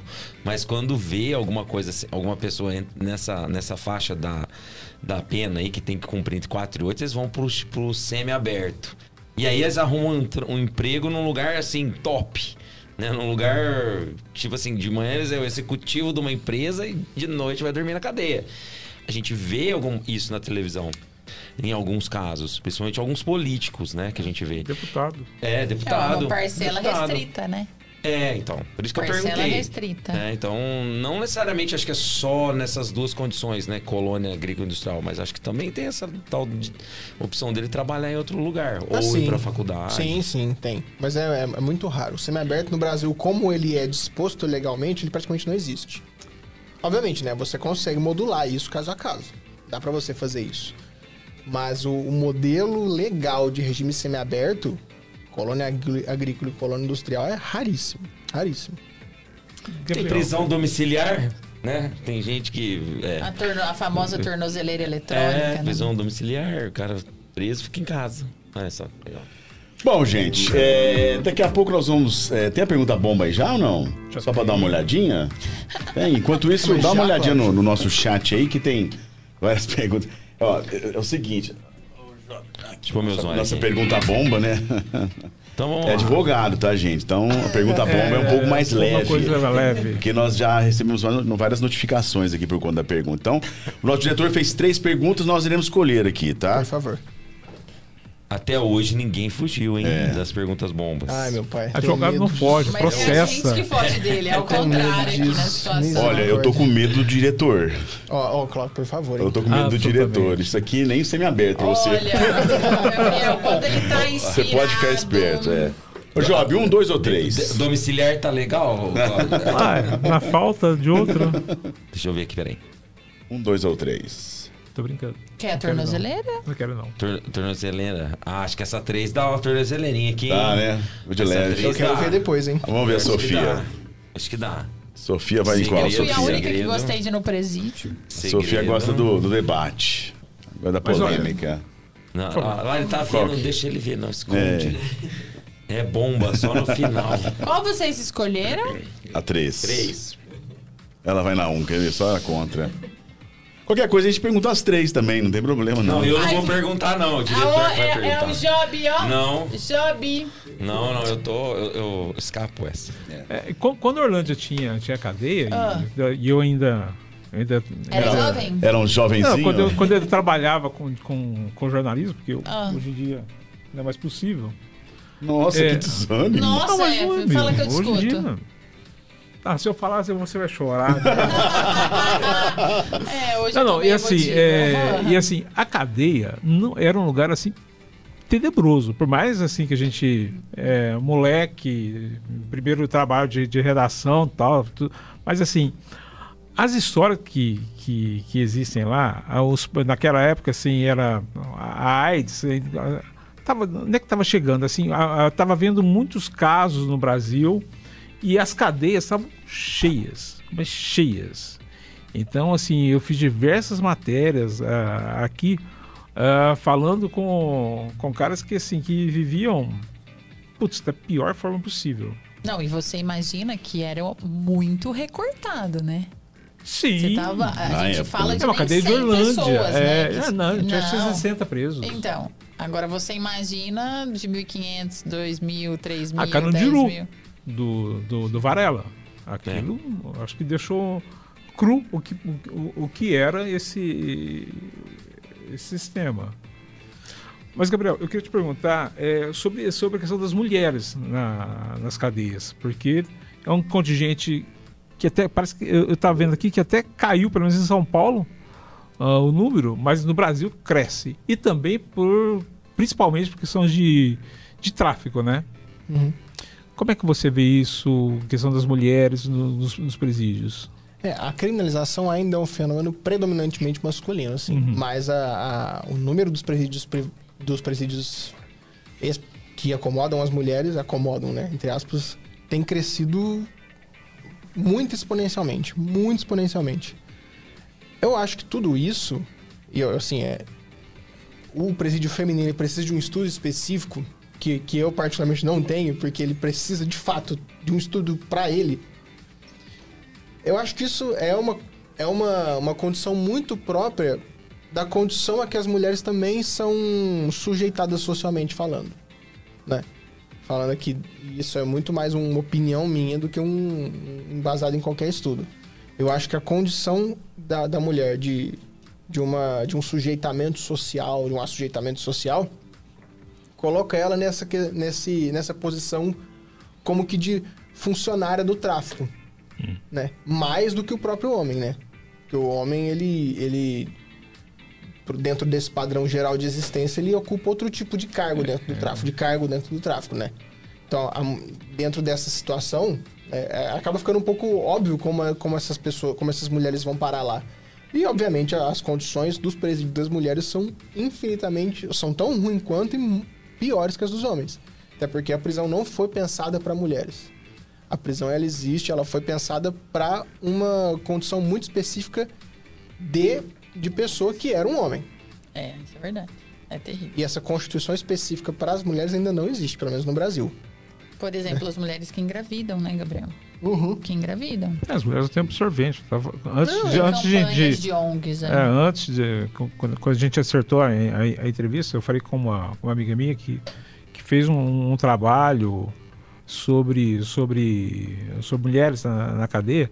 Ela disse que, que é a coisa assim, impressionante. Diz que assim, as mulheres são são É, subhumanas, várias são, são, coisas, são uma condição de, de subalterno no Sim. último É, tem um. tanto pela questão social, porque também invariavelmente negras, Uhum. invariavelmente muito pobres, maioria ainda se sujeita de alguma forma a, a- como é que fala quando a visita íntima e lá engravidam de novo. Sim, e aí os filhos crescem, precisam ficar um tempo lá. E Então aí assim é, é tragédia em cima de tragédia. Uhum. Sim.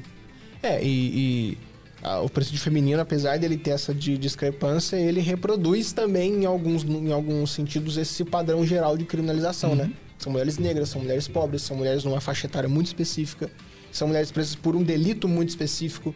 né? Tem um trabalho muito bom de uma professora da, da Unesp, a Ana Gabriela Mendes Braga, ela, ela fez uma, ela coordenou um grupo só, só para isso, que é que chama Dar a Luz na Sombra, se eu não me engano. Que é sobre as mães que, estão dentro do cárcere. Esse, esse, e esse trabalho foi citado no, no habeas corpus do Supremo Tribunal Federal, que é o famoso HC das mães, né? Habeas corpus das mães. Que garantiu às mães com filhos dependentes, né? Com, com pessoas dependentes até 12 anos, se eu não me engano. Que elas possam criar essas pessoas em casa, né? Porque essas pessoas não têm mais ninguém. Mas não é, não é seguido, né? Porque o que o- Assim, é, é muito difícil. É, é muito raro. Assim, eu lembro de uma que ficou muito famosa, que foi a, a mulher do Sérgio Cabral, né, que ah, ela, ela, ela tinha uma criança pequena e tal, e ela conseguiu ficar em casa, mas assim, as mulheres... Mas aí é a justiça que não é para todos, Então, né? é. Aí de novo a gente volta no recorte. É, é, a questão, né? se- a é uma questão é coisa sempre essa. né? simples. Tem dinheiro para pagar? Melhor é o esquema.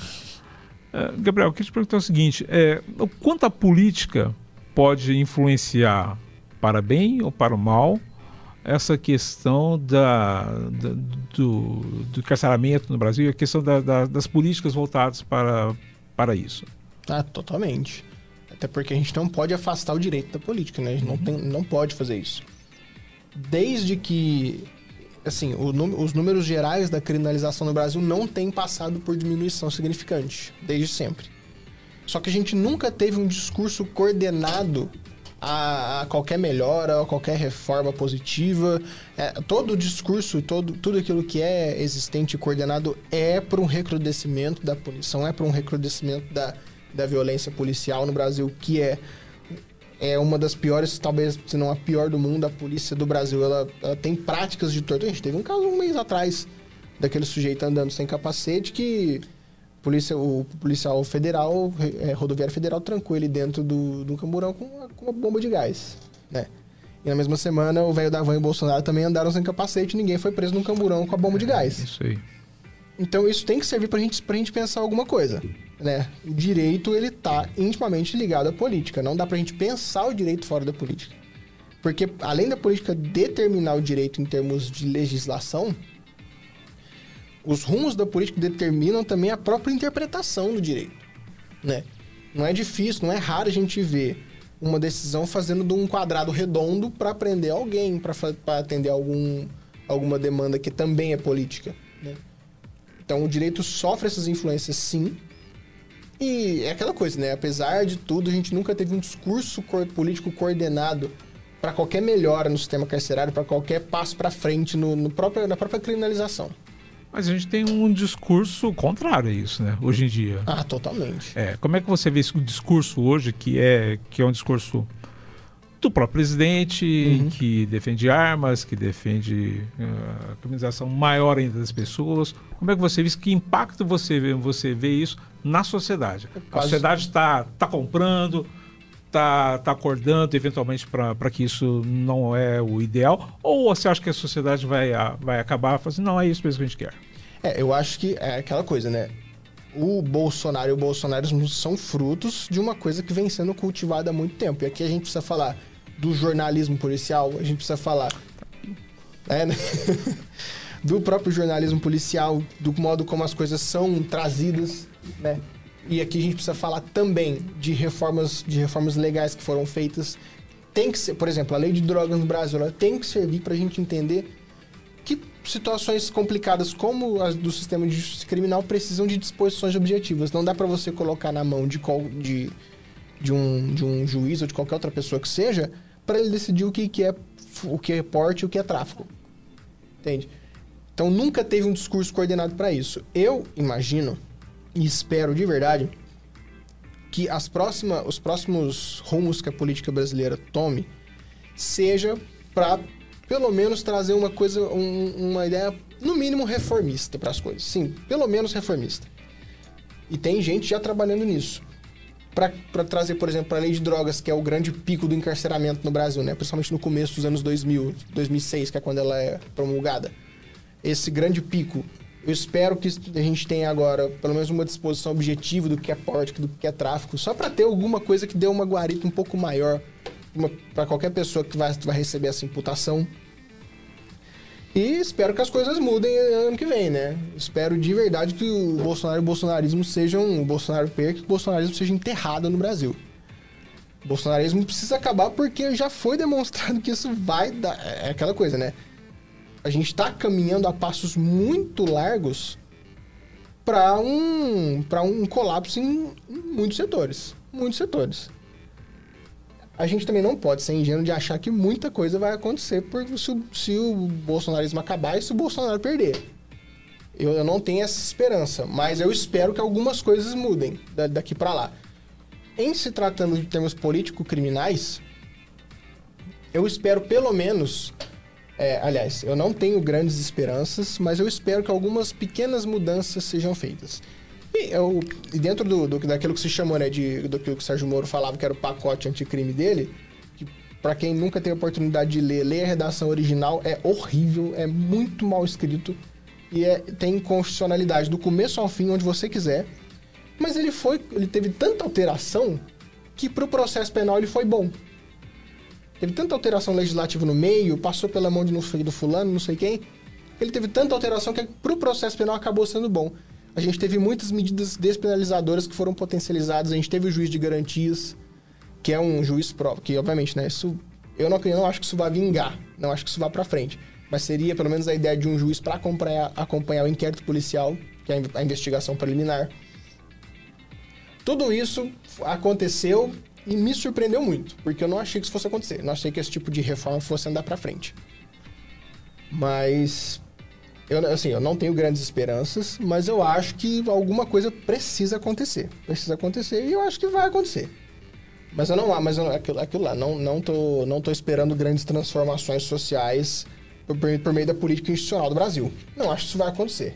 Tô convencido de que não vai acontecer. Então, qualquer terreno que a gente consiga ganhar a partir de agora é uma conquista que tem que ser comemorada. Mas não, não tenho grandes esperanças, não. Eu tenho ouvido muito é, essa expressão, ativismo judicial. Você acha que existe um ativismo judicial hoje? Olha, é interessante, né, falar de... Em, em todas as etapas. Sim, sim, sim. É interessante a gente falar de ativismo porque, assim, a gente o ativismo judicial ele surge como conceito para se referir a alguns juízes que modulam algumas decisões que. Não juízes propriamente, mas decisões judiciais que modulam o sentido de algum dispositivo legal. E a gente precisa pensar uma coisa, né? A gente pode até aceitar a existência de alguns juízes que são é, independentes ao, ao, ao, par, ao, partido X, juízes que são independentes a, ao político específico Y, mas o juiz ele nunca é, nunca, nunca, nunca é fora, é, ele nunca pode ser pensado fora da sua condição de classe que é própria do capitalismo. Não dá pra gente pensar fora disso. Então, e, e aquela coisa, né? O ativismo judicial ele, ganha, ele tem uma força muito grande quando ele ocupa campos que não são progressistas. Muito grande. E é importante a gente saber a nossa a posição do poder judiciário dentro disso. Por quê? É, por mais que a gente tenha vez ou outra né, é, alguma decisão judicial que sei que é favorável a um determinado grupo social tal, não, não me ocorre nenhuma agora. Mas por mais que a gente tenha, a gente tem que lembrar que a posição, a posição do Poder Judiciário dentro de qualquer contexto que seja espinhoso. Eu vou dar um exemplo aqui, né? E isso é um critério muito bom para a gente saber separar, para a gente conseguir entender se uma, se uma determinada convulsão política é um golpe ou não. É a posição do Poder Judiciário dentro dele. Se o Poder Judiciário tá está trabalhando a favor dessa maré, muito provavelmente é um golpe. Não existe golpe na história que não tenha tido apoio do Poder Judiciário. Não existe nenhum, nenhum, zero. Todos os golpes da história tiveram apoio do Poder Judiciário. Então a gente falar de ativismo judicial é a gente falar dessa posição que o Poder Judiciário ocupa dentro dessas dessas estruturas que são políticas, que são sociais, que são econômicas, sabe? Então, assim, eu acho que de fato pode existir um ativismo judicial, mas ele não pode ser visto como uma exceção, sabe? Porque qualquer decisão, ela de uma forma ou de outra, ela vai ser ativista, porque em algo, ela vai estar tá contrariando algum interesse. Se não for um interesse progressista, é um interesse mais conservador ou vice-versa. Então, uma decisão em judicial, especificamente, principalmente quando ela lida com interesses que são. Um exemplo fácil uma, uma, um grupo de famílias que, que ocupam uma terra que é que está parada e se, e se, elas, se, as pessoas não ficarem lá, elas, elas não têm onde morar, não têm onde ficar, elas vão morar, dormir e viver na rua. Uma decisão que não reintegra a posse para o proprietário formal daquele terreno, ela é ativista, mas a decisão que reintegra, que, que reintegra essa posse é igualmente ativista, ela só toma outro rumo. Só que todas elas você consegue mobilizar o direito para encaixar naquilo ali. Você pode usar a função social da propriedade, você pode usar o direito para garantir a propriedade, que é constitucional também. Então você sempre vai estar contrariando algum interesse e nesse sentido sempre vai dar para você dizer que ela é ativista ou não.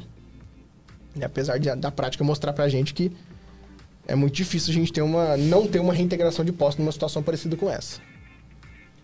Bom, vamos dar um pulinho no chat para ver os Bora. participantes. Lembrando Bora. você que tá aí na sua casa, participe, manda sua pergunta no chat ou então no nosso Instagram, no nosso direct Papo de Hoje Podcast. Fique à vontade, manda sua pergunta, manda um alô, um abraço. E é importante que você se inscreva no nosso canal. Job, por favor, o nosso chat. Vamos lá, Matheus Cavazini aqui, Aline Coimbra, a Emanuela de, Ala- de Araújo, o maior, Aline Coimbra Palminhas, Neilton Gouveia, sou fã do Gabriel, ótimo convidado. Caio Prata, legal. Inara Rézio, Orésio. Sônia Reis Silva, boa noite. Sônia Reis Silva, Projeto Abelha Rainha. Soniarei, Soniarei, equipe, eu não conheço o Que, projeto. que Abelha. projeto é esse? Não tem a menor Não ideia. conheço o Porque projeto tem bastante, aparecendo bastante aqui. É, equipe, Sônia Reis, eu quero ir ao vivo. Aí, a Sônia, ó. Entra no chat lá e manda uma mensagem pra gente. Estou na reunião do bem agora. Cleiton Santos, é isso aí, muito deles idealizadores. Guilherme Rodrigues, Palminha, Sônia Reis, ótimo. É, Roberta Bud, muito bom. Janaína Bud, fenômeno. Hélia Coimbra, Palminhas. Guilherme Barbosa, do Guará para o Mundo. Você é de Guará, Gabriel? O Guará é ótimo, né? do Guará. É, Marcela Bode, mestre. Aline Coimbra, ele é demais. Janaína Budi, Florzinha Coraçãozinho. Sônia Reis Silva, 10. Maria Eunice, parabéns, Gabriel. Precisamos de pessoas com ideais de liberdade e mudanças como você. Maria Eunice Palminhas, Gabriela Palminhas. Maria Eunice, toda ação é um ato político. Gabriela Butti, parabéns, Gabriel. É isso aí, gente. Manda sua pergunta, manda aqui a sua participação no nosso chat. E se quiser participar aqui, manda uma mensagem lá no nosso Instagram, no nosso é, WhatsApp que tá rolando aqui em cima. Bom, estão todos preparados para nossa hora do café? Estão todos preparados para compartilhar eh, Sempre. sempre? Ou vocês querem que eu chame a Marina Vasco para falar um pouco sobre sexo pra gente? Pode ser? Bora, Vamos lá, o nosso papo quente, esse bloco tarana, bacana. tarana, Marina tarana. Vasco falando sobre sexo de um jeito super bacana. Vai lá, Marina. Quais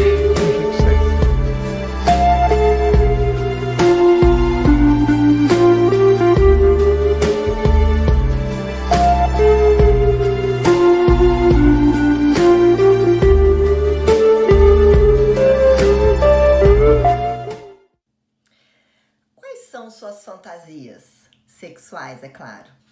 Ah, você não tem fantasias?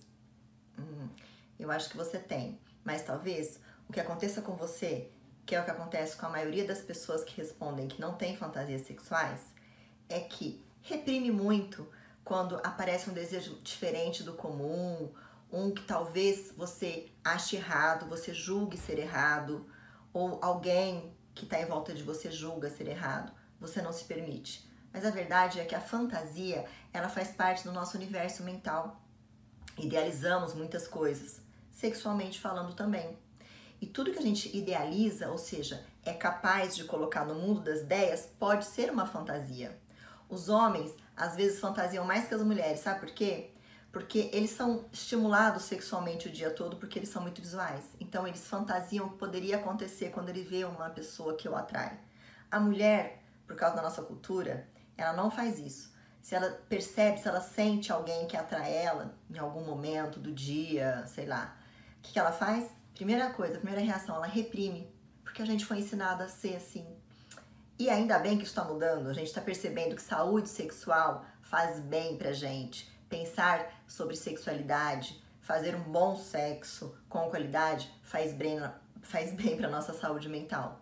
Então, para você que está interessado em fantasiar, está interessado em entrar nesse mundo de fantasias, permita-se, principalmente para as mulheres, que os homens já fazem um pouquinho a mais do que a gente. Quando você sentia uma atração ou quando você perceber alguma situação sexual acontecendo, você não precisa expor para cá, para fora, mas se permita sentir. Deixa isso acontecer dentro da sua cabeça, deixa isso fazer aquela diferença no seu corpo, guarda isso para você.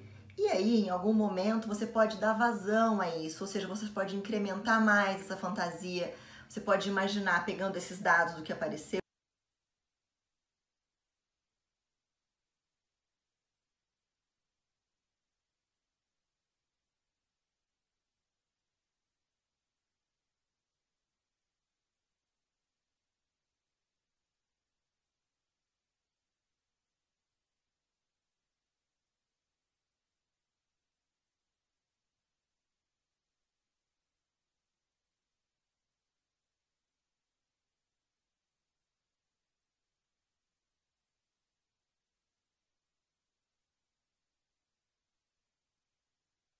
Nem sempre a gente dá conta emocionalmente de realizar aquilo que a gente fantasia. Mas muitas vezes o mais excitante mesmo é que isso fique só no mundo das ideias, que isso fique só no momento da intimidade da cama, onde os dois estão excitados ali. Essa troca aumenta mais ainda a excitação. Então, intensifica, trocar fantasias intensifica a relação sexual. Criar fantasias juntos intensifica mais ainda. Um põe uma pitadinha aqui de fantasia, o outro acrescenta ali, o outro dá continuidade, o outro incrementa com o desejo que ele teve. E assim, essa troca de fantasias pode fazer com que este casal renove a relação entre eles. Né? Pode dar um outro teor a essa relação. Muitas vezes a relação de longa data, né? um casal que está junto há muito tempo, a relação começa a ficar desgastada. Isso é natural, isso é normal, não é nenhum problema. É porque a gente acostuma com o outro. Isso é fato, é a coisa mais incrível que acontece e as pessoas negarem isso, e esse é o fato mais real que existe. Relacionamentos de longa data, os dois se acostumam e vai ficando sem graça. Se a gente não fizer, principalmente isso, fantasiar, a gente vai acostumando e achando que a vida é assim mesmo. Eu não gosto muito disso. Por isso que aqui na minha clínica eu sempre incentivo os casais a fantasiarem, a trocarem fantasia, não ter medo de contar para o outro que imaginou. Porque quando você conta para o outro que você imaginou, o outro se encoraja para contar também aquilo que ele um dia pode ter imaginado, só que ele não tinha coragem de contar, porque ele tinha medo da sua reação. E aí a gente fica naquele diálogo interno, ah, não vou contar, porque senão ele não vai gostar, vai que, que ele pensa de mim, ou o que, que ela vai pensar de mim. Então, eu tô aqui hoje para falar que fantasia, isso faz bem para você na sua intimidade quando você estiver se tocando, se masturbando, ou troque com o seu parceiro, com a sua parceira as fantasias, porque isso só incrementa a relação, não faz mal nenhum para ninguém. Agora, realizar fantasias aí já é outro departamento. Aí tem que conversar muito antes. Mas se eu conseguir fazer você começar a fantasiar só um pouquinho, eu já vou ficar feliz, porque eu sei que você vai ficar feliz, a sua parceria vai agradecer. E não precisa sair de, né, desse espaço aqui entre os dois. Beijo.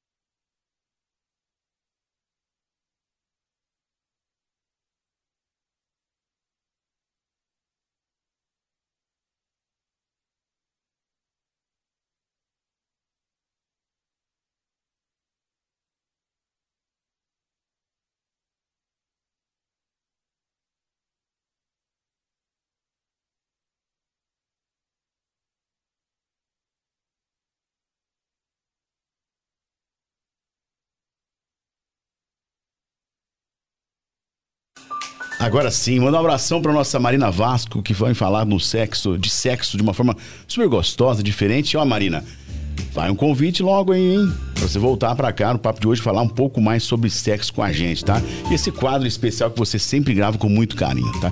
Daqui a pouquinho temos outro quadro, que é Dicas de Cinema com o Job, mas agora nós vamos com o nosso A Hora do Café, com dicas do que nós consumimos durante a semana. Seja um livro, seja uma série, uma música, um álbum, enfim. Vamos lá? Quem começa hoje? Tiago? Tiago, Nossa, Tiago. que coro mais sincronizado. O que, que é isso? Bom, gente, eu vou falar de um projeto super bacana aqui de Orlândia. Não sei se vocês conhecem. É, chama o Bazar Lá na Casinha. É um projeto super bacana é, que existe aqui em desde 2019. É o projeto Abelha Rainha, tá? O projeto é de iniciativa da professora aposentada e neuropsicopedagoga atuante Sônia Maria de Reis Silva e conta com as colaboradoras Francisca e Verônica, viu? Consiste em ações sociais para amparar pessoas necessitadas de todas as formas. E recentemente elas é, vão fazer um bazar lá na, lá na casinha, chama o bazar. Lá na casinha não fica de portas abertas. É necessário agendar a visita e siga o bazar no Instagram, tá? É, lá na casinha 19. Fale com a Sônia. Vai até a casinha e compre roupas bacanas com preços acessíveis, colaborando com essa causa super nobre. Repetindo para você o Instagram, arroba lá na casinha 19, um projeto chamado Abelha Rainha, tá? Super bacana aí da Sônia Maria da Silvia, Sônia Maria dos Reis Silvia e também da Francisca e da Verônica projeto especial desde 2019, viu, gente? Projeto Abelha Rainha, vou repetir aqui pra vocês o Instagram. É o lá na casinha 19, tá? Pra você ir lá comprar a sua roupa por preços acessíveis, você tem que mandar o contato, tá? É fechado, você marca o seu horário, você vai lá e faça a sua compra e ajude, tá certo, gente? Projeto Abelha Rainha, essa é a minha dica. Quem vai agora? Vai, ter, vai ser o Paro Ímpar? O que, que vai ser? Sem, de- sem quebrar o telefone. É no Paro Não Ímpar? precisa. É. Você, Job, por favor, Eu, Job. vamos lá então. Poxa, a minha dica é escutar um pouquinho de música. Vamos. Será? Só filme, série, essas coisas aí. A gente precisa dar uma. Dar uma. Como se diz? Às vezes sair um pouco da tela. Muita tela, tela, Muita, tela, né? tela. Eu, principalmente. Eu, quando eu não tô no iPad, eu tô no, no, no celular, eu tô no notebook, eu tô no tablet, que também Hum. tem outro tablet. Então, é tela, tela, tela, tela. Mas nada melhor do que, às vezes, você pegar um foninho de ouvido. Isso é importante também, é muito bom. Foi Pegar tecnológico um do mesmo foninho jeito. de ouvido, colocar ele e escutar. Faz um investimento, compra um foninho bacana, entre 50 reais, 100 reais você compra um Um top. fone bacana por 50 reais? Top. É, não, você tem por mil, dois mil, três, mas você compra um. O microfone pra- dele deve parecer um, um som de você. um caminhão de, de laranja. Imagina. Você consegue hoje um- um- uma qualidade razoável. Mas, Claro, você quer comprar um top, você vai comprar. Qual que é o seu, Job? Qual deles?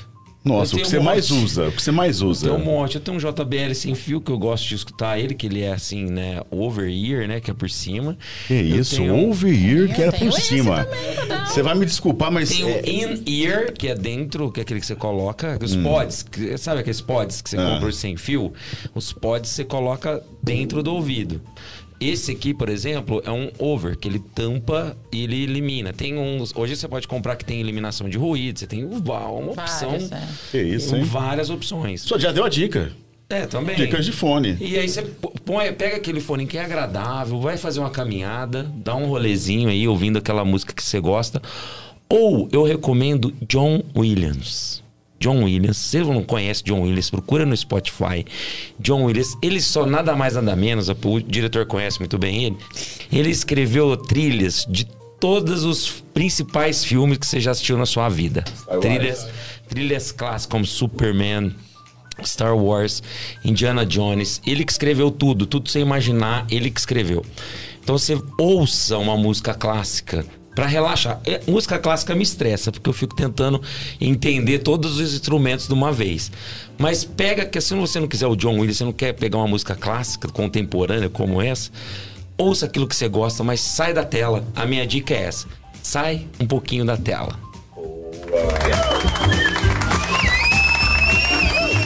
Diretor, vou deixar a Sofia depois, porque ela ainda está em dúvida em o que, o que ela quer. Diretor, Você boicotou. qual que é a Ah, sua, ah, só uma, uma- uma Opa, coisinha. Desculpa. O, o John Williams falou que vai gravar, depois do Indiana Jones 5, ele não vai fazer mais nenhuma. Então por isso que aproveita. Tudo bem que a obra dele é eterna, mas só por isso que eu lembrei dele. Boa. Diretor, por favor, sua dica, diretor. Vamos lá. Não, não é pra, é- é uma dica, não é propriamente uma dica. Você criticou uma, uma dica do Job na semana passada. Não, Sério? Ele me ofendeu. Sério, foi uma isso. É. ofensa pra mim. Como que a pessoa pode falar mal de Obi-Wan? Obi-Wan que é Mas eu falei mal, não. Aí depois. Mas ele só é não indicou. bom- Mas o bom é que ele foi e assistiu tudo depois. Não, que eu assistiria certamente, mas pra falar mal, né? Sem spoiler, por favor. Nunca. Não, mas é o seguinte, a, a gente estava resvalando aí em, em jornalismo, né? Tempo que eu cobria cadeia, essas coisas divertidas. Mas eu acho que é importante a gente falar também da, da, da- perseguição que tem havido aos jornalistas do Brasil. Ao jornalismo e aos jornalistas. E não só no Brasil, como no mundo inteiro. Estava pesquisando aqui, foram 400 jornalistas mortos no, no, no mundo nos últimos anos. 28, brasi- 28 jornalistas brasileiros morreram nos últimos dois anos. E sem contar o Dom Phillips, que o pessoal vai assim, ah, não é brasileiro. O cara tá há 15 anos no Brasil, só faz só fazia matéria sobre o Brasil. Então, assim, e é, é um- é um negócio muito triste a gente ver que tem um, um discurso favorável a, a isso. É um discurso que que acredita, que, que, que afirma que, as, que jornalismo não vale nada, que jornalistas não prestam, que jornalistas podem ser agredidos na televisão enquanto estão trabalhando. Porque essas mortes ocorreram enquanto estavam trabalhando. É um trabalhando. É a mesma coisa que você, professor, ser morto na sala de aula enquanto está fazendo seu trabalho. É a mesma coisa. Então, assim, não dá para banalizar a, uma morte como mortes como essa, porque enquanto está fazendo um trabalho e o trabalho que é basicamente levar informação para você. Enquanto isso, há uma turma que simplesmente desacredita a informação correta, surfa nas fake news, compartilha fake news e fake news que assim que você que assim tem cara, cheiro de que aquilo não é verdade. Gente, tem, tem coisa que não dá para cair tem coisas que não dá para cair, simplesmente. Então, assim, eu acho que a dica é assim, para a gente prestar atenção e, e assim, e apoiar o jornalismo sério. E o que é jornalismo sério? Não é aquele, não é só aquele que está na Folha, no UOL, no Estadão. Tem, tem uma série de sites. Hoje em dia não só tem site, não tem mais jornal, provavelmente, não tem mais jornal em, em papel, né? Mas assim, apoiar esse pessoal que vai lá, precisa dar, dar dinheiro, beleza, mas é, vai lá, compartilha, leia, porque ali tem uma, ali tem invariavelmente material que assim que foram atrás, jornalismo independente que foi atrás, pesquisou e que assim que e mais importante não está atrelado a, a, a, a, conglomerados econômicos. Então assim é uma é uma é uma é uma informação que assim pelo até para o contrário, é correta e livre. Então, acho é importante a gente, tá, a gente prestar atenção nisso, que a gente está vivendo um, um momento muito difícil.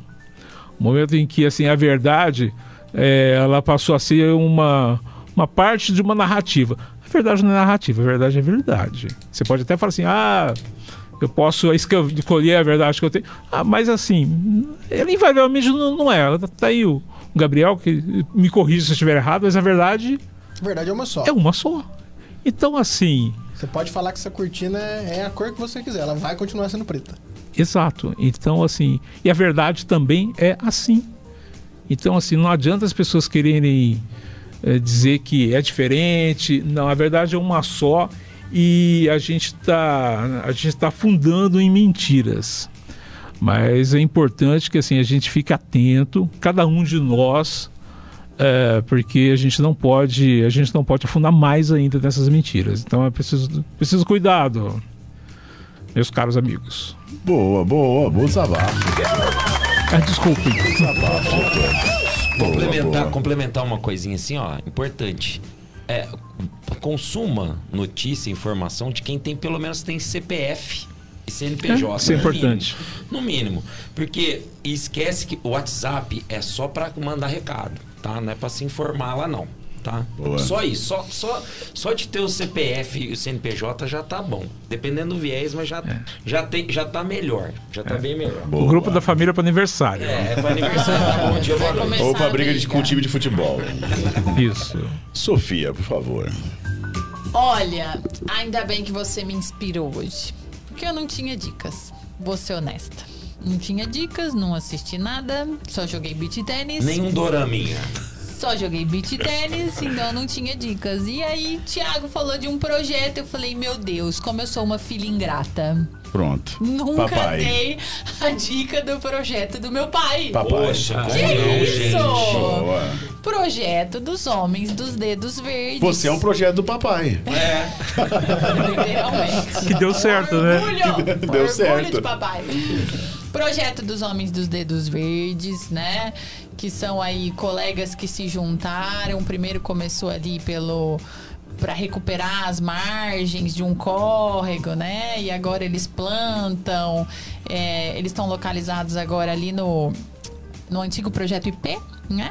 Mas o legal mesmo, que é o que ele tá se divertindo e dormindo sete horas da noite, porque as crianças estão acabando com a vida dele, porque ele nunca imaginou que criança dava tanto trabalho, é o projeto que tá localizado na gruta né, que, que as escolas e quem for, né, visitar, consegue ver ali na gruta é, um, vamos dizer assim, o mínimo, né? Com relação a as mudas, ele ensina as mudas e planta com as crianças e mostra tudo. Então tem um pouquinho ali da Secretaria do Meio Ambiente dos Homens dos Dedo Verde ali na gruta, né? E tem a Sala Verde, mas está mudando de localidade, né? Então pra gruta. Isso. É, tá mudando pra gruta. Ele tava hoje carregando as coisas. E acho que vai ficar legal, né? Ele gosta muito disso. É, é uma Bem coisa lembrado, que, bem lembrado. que despertou. Ciro Armando né? Cata Preta. Despertou nele. Eu acho que foi o que fez meu pai reviver, né? Que ótimo. E ele gosta muito disso, ele faz com muito amor. Então eu acho que vale a pena. Eles estão no Instagram, eles já viraram uma ONG, né? Então o projeto dos Homens dos Dedo Verde aí, como dica. Boa. Hoje eu Ô pai, depois dessa eu mereço um pix, tá? Beijo. Gabriel, por favor, compartilhe com nós uma dica. Eu sou bem, bem fraco do, do, pra falar do ramo do entretenimento aqui, né? Fiquei pensando, talvez uma boa dica seria acompanhar o Vai Dar Namoro do Rodrigo Faro no domingo, que é maravilhoso. Pensei.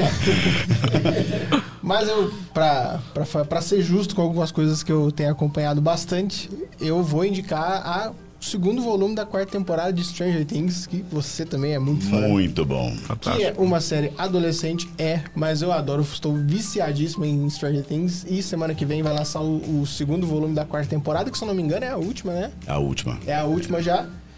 É o grande final. Vocês sabem que isso é uma série adolescente, né? Muito mas- adolescente. mas a Não, gente é- curte. Tudo O bem, espírito é não, não. adolescente. Curte. Tudo bem, eu só tô discutindo os fatos. Mas É a nova malhação. adolescente. É a nova malhação. Eu ia falar sobre é, mentalidade, Mentalmente né? É, eu sou um adolescente. É, é, isso que me É mata. uma mistura de malhação com Geraldo Brasil.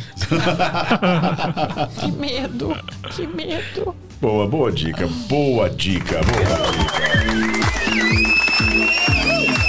Bom, eu já vou emendar aqui no Eu Já Eu Nunca. A Oba. Sofia faz de corpo e alma e o Job vai fazer de... Pois não. Ah, pode, pode fazer mais um antes?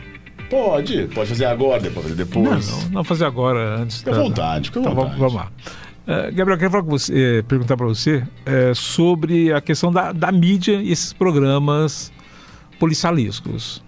Que, se tudo der errado, vai eleger um, um senador da República para São Paulo, né? Sim, tem mais essa, né? Tem.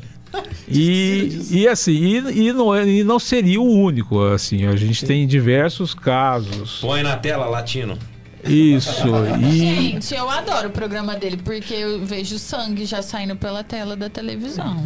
a Sofia não serve de base. Eu prefiro sangue cenográfico. É. Então, assim, eu, eu queria perguntar para você sobre eh, que influência isso tem na sociedade e, eventualmente, assim, eh, o, o que, que, isso, o que, que isso mostra do Brasil e do brasileiro? Olha, é, é muito interessante, né? A gente saber que a mídia ela sempre teve uma participação muito significativa no modo como a organização do controle social se deu desde quando a mídia se constituiu como ela é hoje, né? É, uma- um episódio que eu não me esqueço, é, eu, eu me lembrei muito bem, era uma sexta-feira de 2016, foi quando, se eu não me engano, teve um plantão da, da Rede Globo que eles anunciaram o, vaza- o vazamento de alguns do- dos áudios das interceptações telefônicas da ex-presidenta Dilma com o ex-presidente Luiz Inácio Lula da Silva. Essa interceptação ela foi absolutamente legal, a divulgação dos áudios foi absolutamente legal, só que isso imediatamente mobilizou uma manifestação muito grande em muitos lugares do Brasil. Né? E por mais que a gente não não tô aqui discutindo a legitimidade da manifestação, mas você percebe que a mídia tem, ela teve um vetor quase que de protagonismo nessa história, quase tanto quanto do poder judiciário. E especificamente falando dos jornais policialescos que eles estão, que eles praticamente televisionam é, o, o grande massacre que é feito no Brasil hoje todo santo dia. É, já não, não foi só uma vez que foi televisionado uma, um- uma morte acontecendo ali, do policial parando a moto e atirando no cara. Não foi uma vez só que isso aconteceu. E isso tem uma influência muito grande no modo como a própria sociedade metaboliza essas questões acerca do crime em si. E tem uma influência também muito grande no que a gente compreende no nosso inconsciente como segurança pública também. Porque a gente passa a acreditar que segurança pública é só polícia, segurança pública é só prisão. Como se a segurança pública não passasse necessariamente pelo fortalecimento de setores de, da própria cidadania de qualquer pessoa, né? Como se a segurança pública não tivesse intimamente interligada a setores como previdência social, como trabalho, como lazer, como estudo, como se a segurança pública não tivesse é, muito intimamente ligada a tudo isso.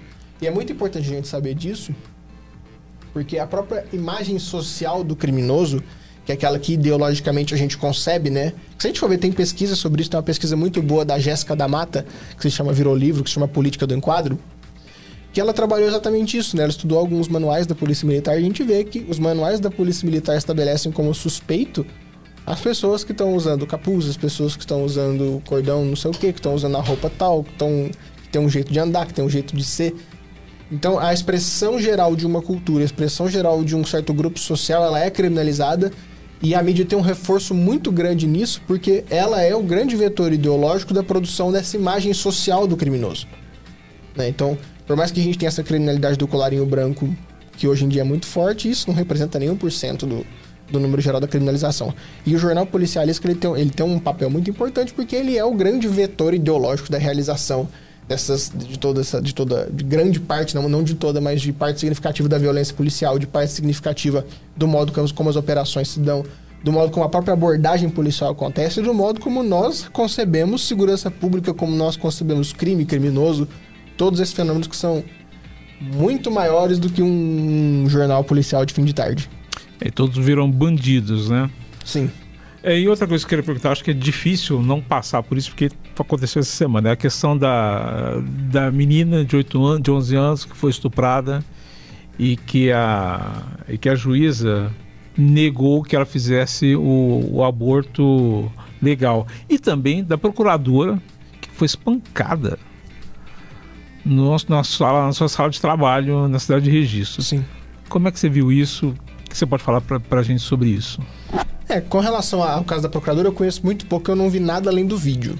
Né? É, não, não, não, tem muita é, coisa. É, né? acho que nem tem muita o rapaz coisa foi, isso, foi né? preso. Foi. É, eu não, não, não acompanhei o caso. Com relação à, à menina, é, eu, eu tava dando. Ontem eu tava dando um curso na Faculdade de Direito de Franca e eu falei, né? A gente tem que saber que a atrocidade em sala de audiência é uma coisa corriqueira. né?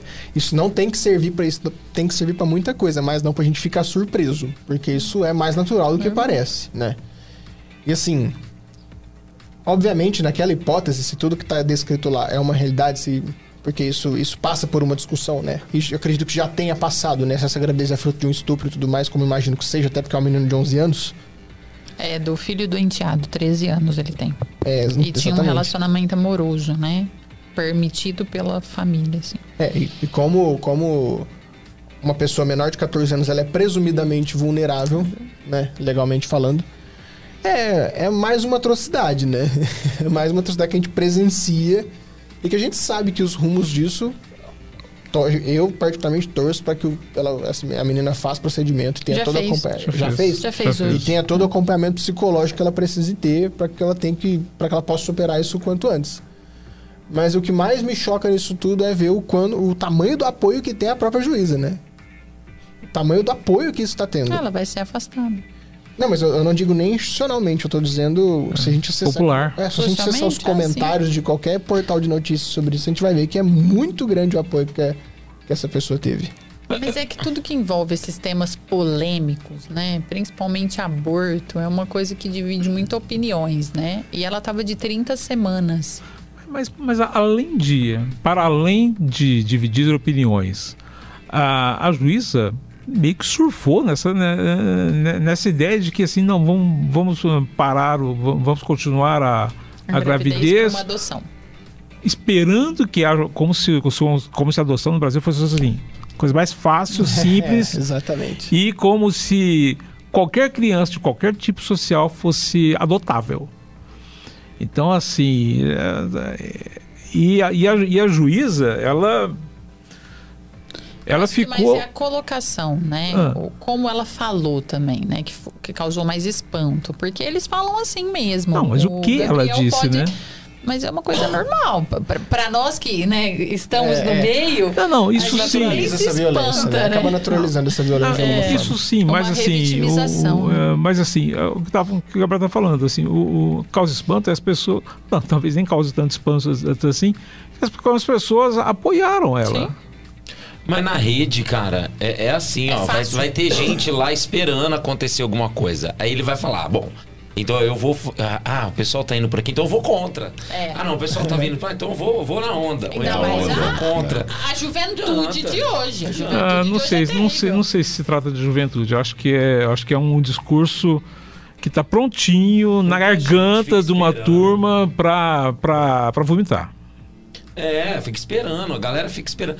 O Twitter, eu, fre- eu frequento muito o Twitter. Eu frequento, eu adoro quando Dia- ele fala que ele frequenta. Eu tô lá todo dia, toda Twitter é mais noite. legal. Sai da É a tela, coisa mais legal do mundo, o Twitter. E lá você tem a galera esperando acontecer um negócio pra falar, E não, vou eu te sou falar- do contra, eu é, sou a favor. E vou te falar uma coisa: muitos deles não conhecem o caso, muitos deles têm um, um negócio muito recortado. É só aquela coisa de. Nós às não vezes eu vou conhecemos o caso. contra, é. Nós não conhecemos o caso. Tem Ah. patrulha de um lado, tem patrulha do outro, os caras estão esperando, Nem, esperando mas nem, o que eu digo de não conhecer, Gabriel, é o sentido de nem, assim, ir atrás pra Ah, ter um sim. mínimo de informação. Tem gente que tem um mínimo e já tá palpitando. Já tem opinião. e tá- Não, a manada, tem a manada, É, tem tudo. É fake news. Hoje mesmo, quem postou que ela fez foi uma coisa que me surpreendeu muito. Quem postou que ela tinha feito o procedimento foi o Google Gloss. Aí eu falei, poxa, peraí. O mundo tá de ponta cabeça mesmo. Hum. Porque o Google Gloss posta só fofoca. Isso não é uma fofoca, galera. Mas se Mas transformou. virou uma fofoca. Né? É se uma confusão muito. É é uma coisa que você tá lidando com, com uma vida, você tá lidando com uma pessoa que vai ter um trauma pro resto da vida, que ela pode, né? Ela, ela pode se adaptar, mas é um trauma. E ela tava correndo o risco de perder o útero por conta da idade. De, É, essa né? sensibilidade então, assim, A galera nas quer repercutir. Não, as, não as pessoas querem repercutir, É. querem, né? que- Querem pôr fogo É no quem dá a primeira informação, né? Engraçado. Não, os caras querem render, os caras querem. Vocês acham que isso vai piorar? O que vocês esperam? Tudo que vem Pra esse ano, vamos falar assim, pra esse ano. O que, que vocês vir esperam? Tanta coisa, cara. Se prepara. Os quatro. 2018 foi difícil, vocês vão ver esse ano. Gente, vocês viram o, o indivíduo que entrou dentro do ônibus e esfaqueou? Que absurdo. Não, ó, não tem nada a ver, mas só, só pra você entender um pouquinho das coisas, assim, pra gente lembrar. Lembra do tal do, do mendigo que pegou, não sei, a mulher lá do cara? Ficou Gente, famoso! Ficou tanto, mas falaram tanto, falaram tanto, falaram tanto, falaram tanto. Gente, pelo amor de Deus. Não adianta, os caras querem falar. é, Eles querem participar. E, é do favor, do contra. O importante é estar falando. A, a liber- a- a internet deu liberdade pra muita gente. Isso, é, isso é um fato. É. Tem os seus prós e tem os seus contras. Não adianta. É, A gente precisa fazer um programa específico sobre fake news, viu, o diretor? Marca aí. É, o, o- o- Não lembro quem falou que a, que a internet deu voz aos idiotas. Beto Eco. Ixi, É, Humberto tinha Eco. muito. é, tinha muito guardado. Acho- é, eu, eu acho que ele não tinha visto a, a quanto iria essa idiotia. É, porque ainda, muito. por sorte, ele morreu. Tem muito, tem muito, tem muito. Bom, é, vamos com Eu Já Eu Nunca? Pode ser? Vamos lá? Pode ser você, Job? Pode, peraí, deixa eu reiniciar meu PC aqui. Vou deixar Ah, vocês irem pro Já nunca. Meu celular. Mas eu vou encontrar. Nós temos esse bloco em que o nosso convidado ele só pode responder eu já, eu nunca. Conforme a resposta, a gente adentra um pouco mais. São 10 perguntas tranquilas. Agora que o grau de dificuldade vai aumentando. Nós temos o eu já, eu nunca. Nós temos o de corpo e alma e fechamos com o papo bomba. De corpo e alma. Por favor, Job. Eu já, eu nunca, já pensei que errei na profissão. Ah, já. Acho que todo mundo já. O que, que eu fui inventar? Ah, já. Acho que com certeza já passou pela crise existencial de querer largar tudo e morar no mato. Eu hoje. Eu já, eu nunca. Ó, o diretor fez uma piadinha Ah, muito eu sei, ruim. Ah, eu sei, eu sei. Se isso sair, Tô louco. você não pode passar nem pé. São os amigos, que jeito. Eu já, eu nunca. Lá no Guará, ó. Já pulei o muro pra roubar goiaba. Não precisava pular o muro. Tinha uma goiabeira em casa, né? no, no- fa- no sítio, na fazenda, vai saber. Eu já. Eu já, eu nunca, já fiz serenata. Pô, é músico, tá, galera? É, Você não entra- sabe. é, entra- você tem uma Mas o banda de convidado rock, é isso? músico. Ah, a gente tem uma bandinha, né? Faz, faz tempo que a gente, a gente.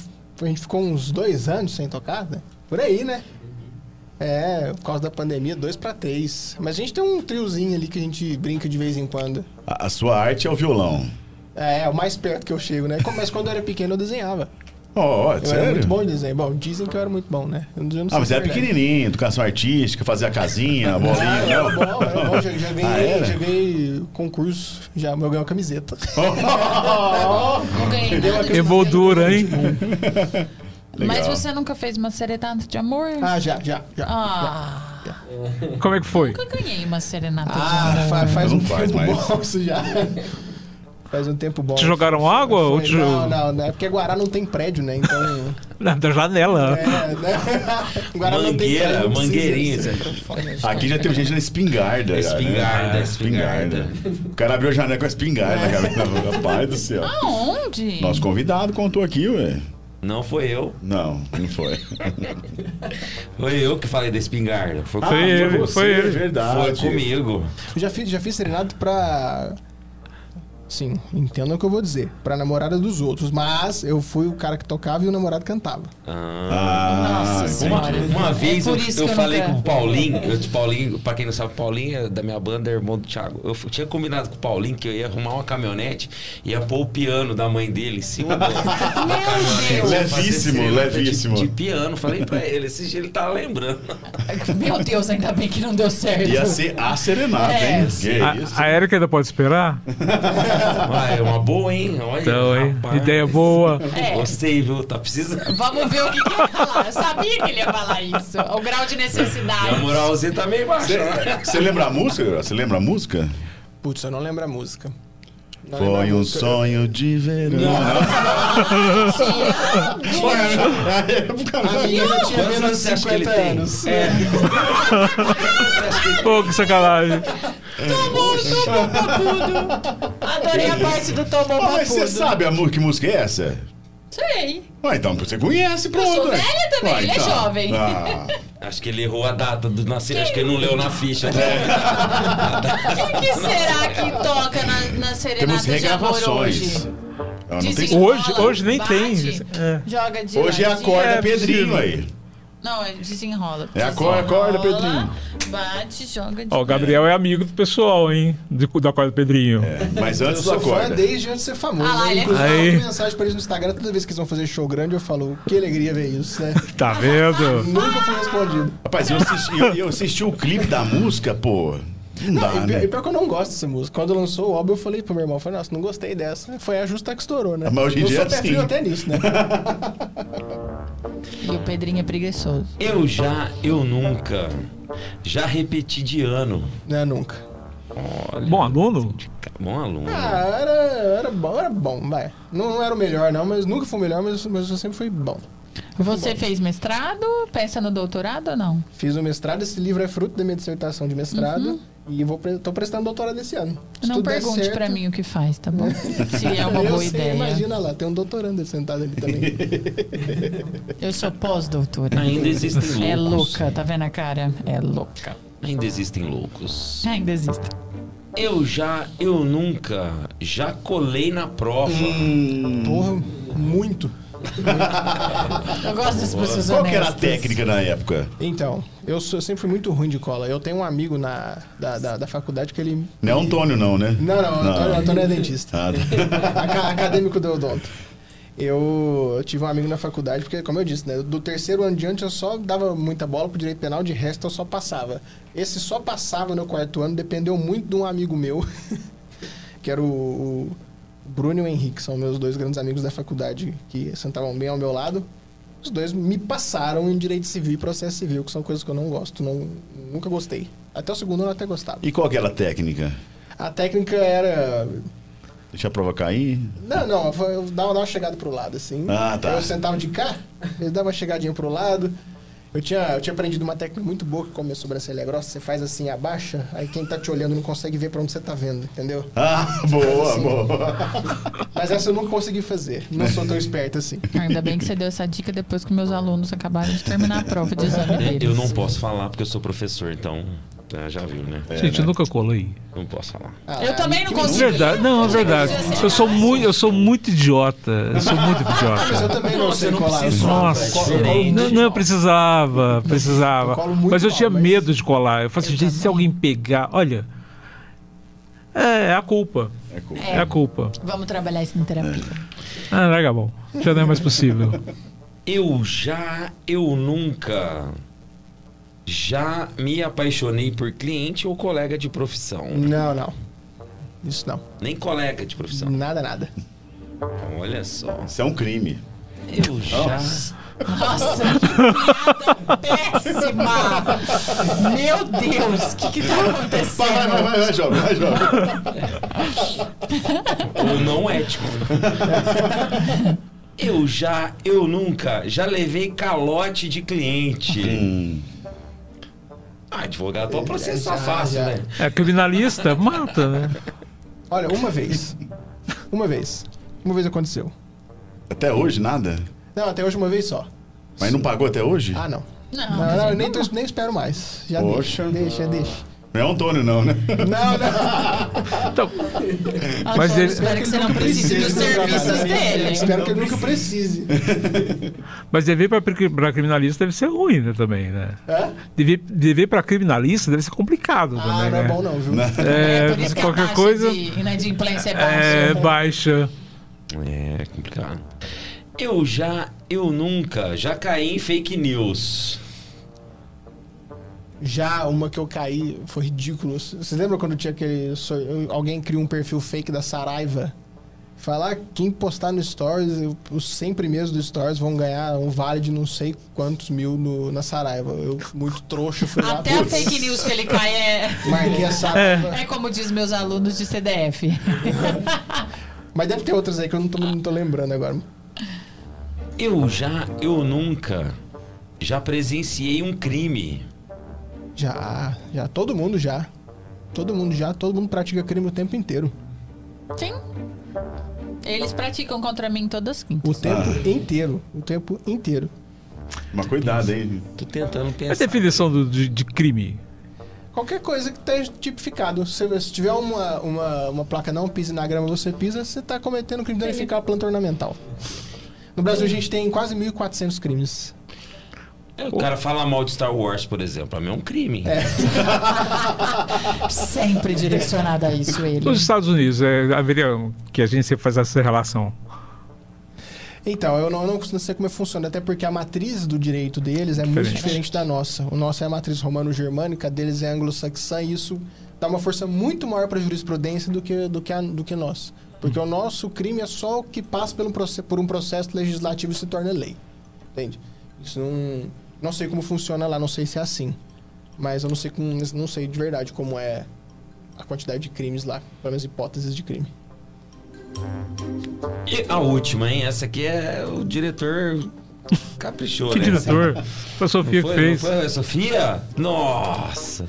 Eu já, eu nunca, já mandei nudes. Ah, não, não, não. Você recebe nudes no Eu direct? acho isso absurdo, Não, gente. não, não Eu recebo. acho isso Não absurdo.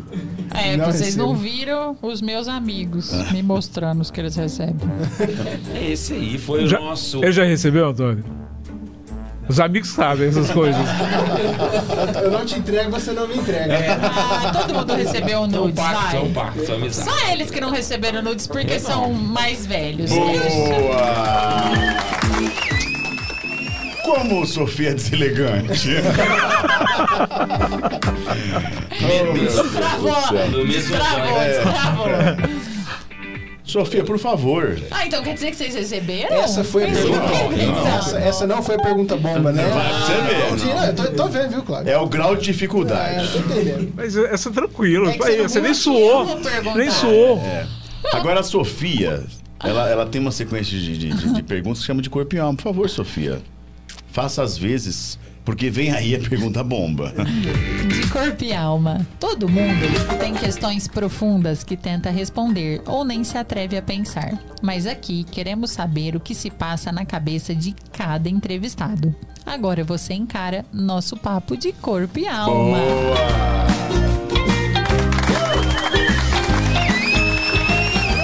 Qual é o seu sonho recorrente?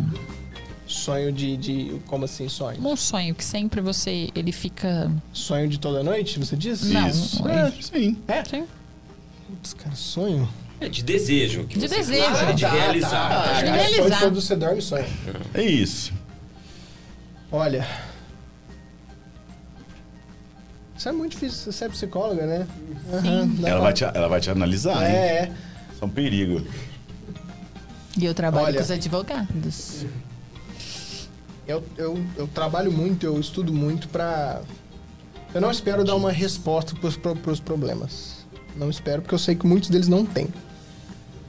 Mas uma coisa que eu, que eu busco muito é tentar encontrar um caminho para que as coisas melhorem. Sabe? Eu acho que dentro de dentro do pouquíssimo que eu posso fazer, uma coisa que eu quero muito pra minha vida é, além de ser, obviamente, né, daquilo que é do ego, né, de ser relevante para sua área, ser reconhecido, é conseguir dar, os, dar o, enxergar um caminho para as coisas melhorarem. Quem são os seus ídolos nesse momento, assim, pra você ter esse sonho? Quem são as pessoas que você toma como modelo nessa área Motivo, criminal? né?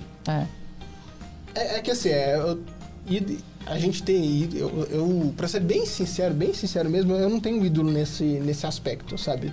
Tem as pessoas que a gente admira e eu admiro muito. Vou dar um, o, exemplo da- das pessoas que trabalham comigo todos os dias. O Guilherme, o Neyton, o Natália, o Giuseppe, o Cleiton, Vinícius, o pessoal de São Paulo. São pessoas que mudaram, que além de me ensinarem muito diariamente, o próprio professor Elamir, que me, o Rodrigo, que me ensinam muito diariamente, a gente sente muito essa, essa dor toda, sabe? A gente sente muito e a gente meio a gente se motiva constantemente. A gente, a gente se admira muito. Alguns deles até mandaram mensagem. A Inara, a Inara Rezo, que você falou, ela trabalha com a gente também. São, a gente se motiva muito e a gente se admira muito. Então, Você atualmente também advoga, Sim. tá? Sim. Em Franca? Em Ribeirão Preto. Em Ribeirão? É. ma- mais em Ribeirão Preto.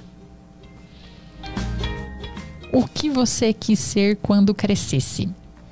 Vixe, já quis ser de tudo. Já quis ser. Ixi. É que é coisa de criança, né? Criança quer jogar bola, criança quer ser astronauta. Todo mundo já teve essa fase, né? Mas eu acho que. Eu fui, eu fui sonhar com profissão, profissão mesmo, profissões, eu digo, essas mais tradicionais, né? Por assim dizer. Bem depois de mais, de mais, de mais crescido, né? A minha, a minha infância se prolongou bastante, assim, ne- nesse aspecto. Mas eu. Eu nunca quis ser- Eu, não- eu nunca bati o martelo e falei, quero ser advogado, porque eu tinha, tive uma fé cega na, na advocacia e no direito. Mas eu, quando eu decidi fazer alguma coisa, eu decidi despejar sangue, suor e lágrima naquilo. Agora ela vem a bomba. É a pergunta bomba já ou não? Como é que é isso? Não? Ah. Não, nós Não, estamos em nível, ainda no, no nível falou a 3 bomba, eu ainda. falei, ué, que é isso? É desprevenido assim? Como foi a sua primeira vez? Putz! Putz, essa, mundo faz essa isso não é a aqui. bomba? Eu sou psicóloga, eu adoro. Porra! Bom, Foi a primeira.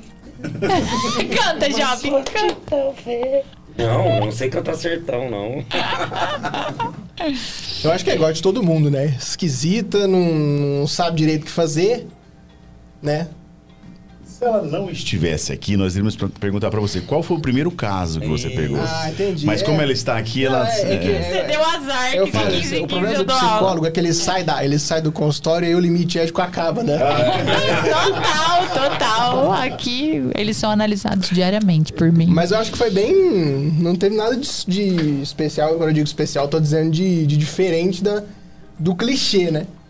Que é aquela coisa, né? Ninguém sabe fazer nada E vai tentando. e vai tentando, uma hora vai. E no Uma- primeiro caso? O primeiro caso, o primeiro caso criminal que eu trabalhei foi um homicídio culposo. Foi. Isso, foi um homicídio culposo, que era a, a decisão do STF de execução antecipada da pena, né? Que é a prisão em segunda instância, ela tinha acabado de. Tinha acabado, não, ela tava valendo ainda, né? E foi um, um, um caso que um tio meu me passou. E eu fiz um. Eu, eu, foi, foi o primeiro habeas corpus que eu fiz, inclusive, eu consegui impedir a, a- execução antecipada da pena do, do, do cliente. Foi assim, foi inesperado até pra mim. Então foi a primeira grande, grande vitória assim, na, na advocacia. O que você comprou com seu primeiro salário? Que preciso lembrar, hein? Pô, essa, essa é difícil, hein? Puxando no fundo da memória, psicóloga mesmo. Eu acho que foi. Foi. É. Ou não? Não, não foi. Mas o que eu me, uma das primeiras coisas, a primeira eu não me lembro, mas uma das primeiras foi um tênis que eu queria muito, que eu, eu gosto muito de tênis branco. Eu gosto muito de tênis branco. Eu sou guaraense, né? Andar de tênis branco em Guará é um pouco complicado. Eu ia te dizer Estava isso. pensando. Todo mundo Uma pensou. terra Eu, eu ia, eu ia chutar uma bicicleta, mas. Os caras, você, você, já nasce com uma. mas já Adoro Guaracas, mas já bicicletas, adoro Guará. Estereótipo do guaraense, né? Adoro Mas Guará. eu, eu não lembro a primeira coisa exatamente. Não, não lembro Mas mesmo. o, o tênis aí, o, tênis, né? o tênis eu tenho certeza que foi um dos primeiros. Uma das primeiras. Uma das. Uma das. Mas a primeira eu não me lembro. Se você fosse um personagem, qual personagem você gostaria de ser?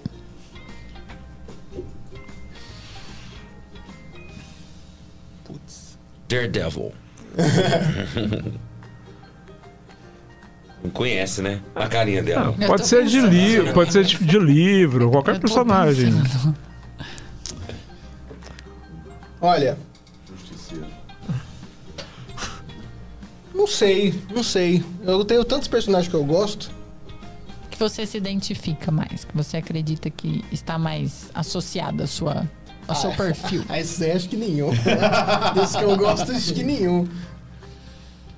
Mas olha, em homenagem à minha infância, o Homem-Aranha do Tobey Maguire. Vai, Job, eu jogo Vai, pirou vai, agora. gostei, gostei. Boa, boa. Você assistiu No Way Home? N- Vixe, umas Não. três vezes já. Ele não, ele não sabe quem é o Job. O que você faria ou já fez com seu primeiro milhão de reais? Oi, lá, oi. Ah, não, não sei. Eu, quando, quando eu conseguir, eu conto pra vocês. Se pudesse realizar um sonho agora, qual seria?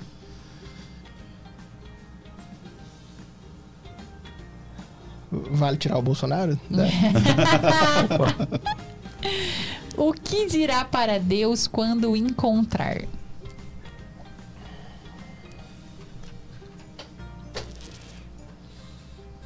No caso de não ser ateu, né? É, pois é. Tem, É, tem se for ateu, detalhe. de boa. É, mas mas se, se encontrar.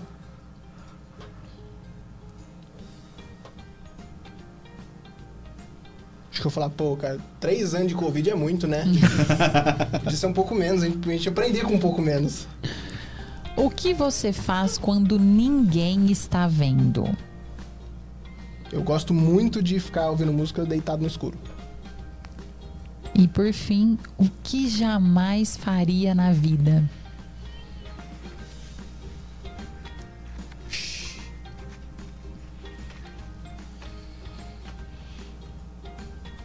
Nossa, gente, só, só pergunta Só. cabreira, que horror. Isso porque não é a pergunta bomba. Então, pelo amor... Oh, Cláudio, por favor, Cláudio. Vai ser muito mais tranquilo. É, né? que eu nunca faria na vida. Pô, tem muita coisa.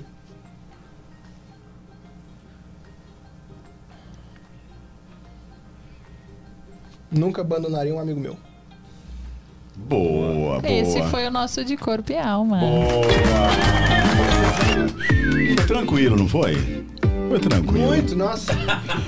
Ó, antes de nós chamarmos aqui o nosso Papo Bomba, nós vamos dar um, um respiro aqui. Nós vamos com as dicas do Job. Não é isso, Boa, Job? boa. Hoje tem coisa boa, hein? Iremos falar do que hoje, Job? Hoje nós vamos falar de dragões, nós vamos falar de elfos, vamos falar de anões e vamos falar de spin-offs. Boa!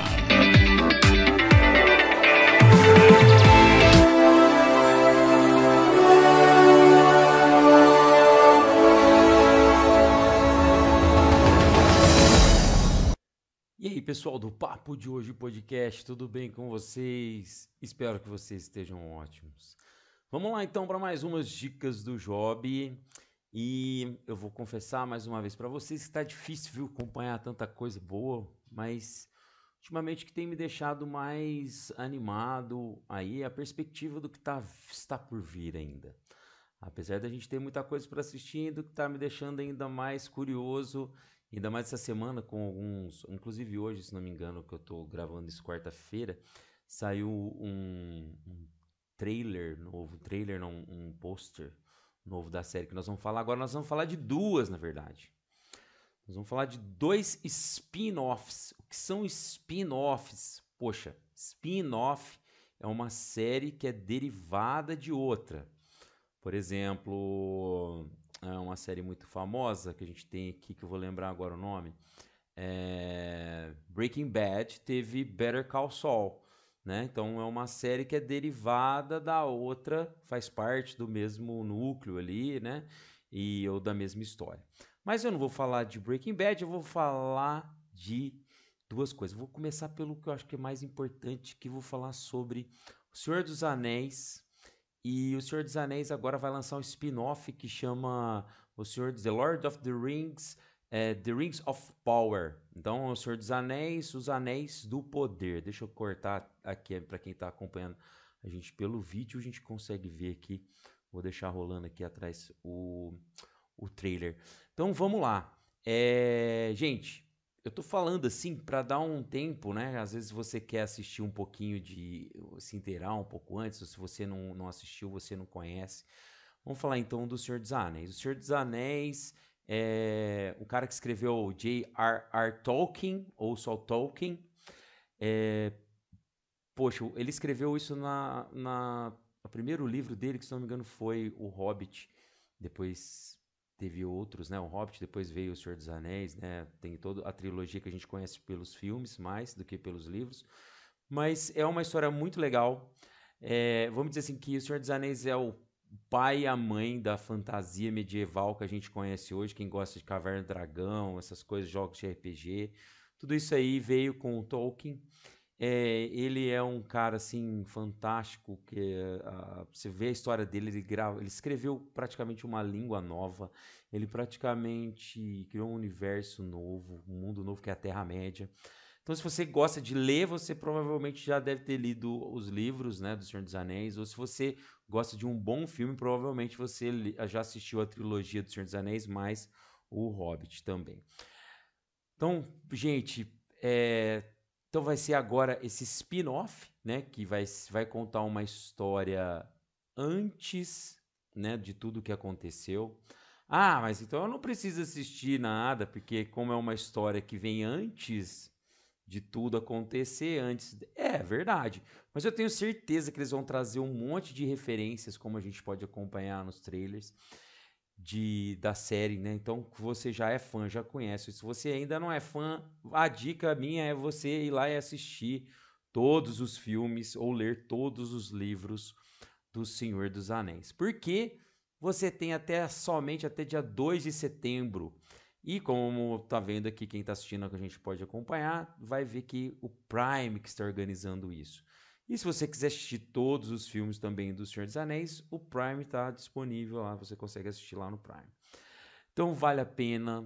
É, é, cultura pop nerd tem tudo a ver com o Senhor dos Anéis. Se você não assistiu, se você não leu, é, são histórias fantásticas. É, eu, eu, eu, vou me dizer assim, é, muita. Até o Star Wars foi baseado, foi inspirado, segundo o George Lucas falou uma vez, nas histórias do Tolkien.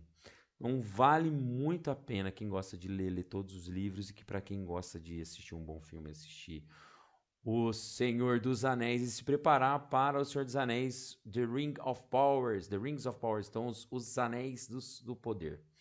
Fica a dica aí pro Prime. E a outra dica que eu vou dar pra gente também tem a ver, vamos dizer assim, que foi inspirada também no Tolkien, que é de um outro, de um outro artista muito famoso, né? Artista, escritor muito famoso, que é o nosso querido George R. R. Martin, um gordinho, depois vocês podem procurar na internet que vocês vão ver.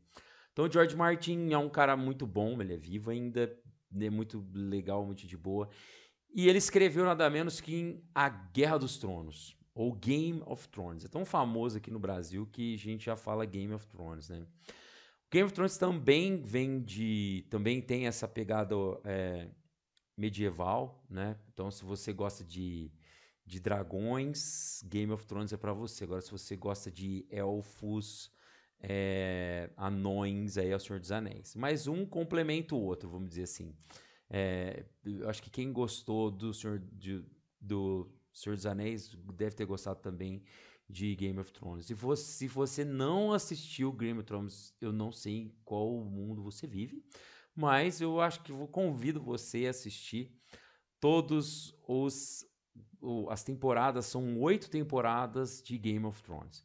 Porque agora, em 21 de agosto, vai estrear um outro spin-off, né? um spin-off, já vai estrear mesmo, tá? Não é só especulação, depois eu vou falar alguma coisa para vocês.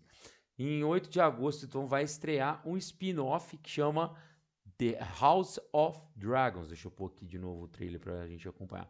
House of Dragon, ou Casa dos Dragões, Casa do Dragão, né?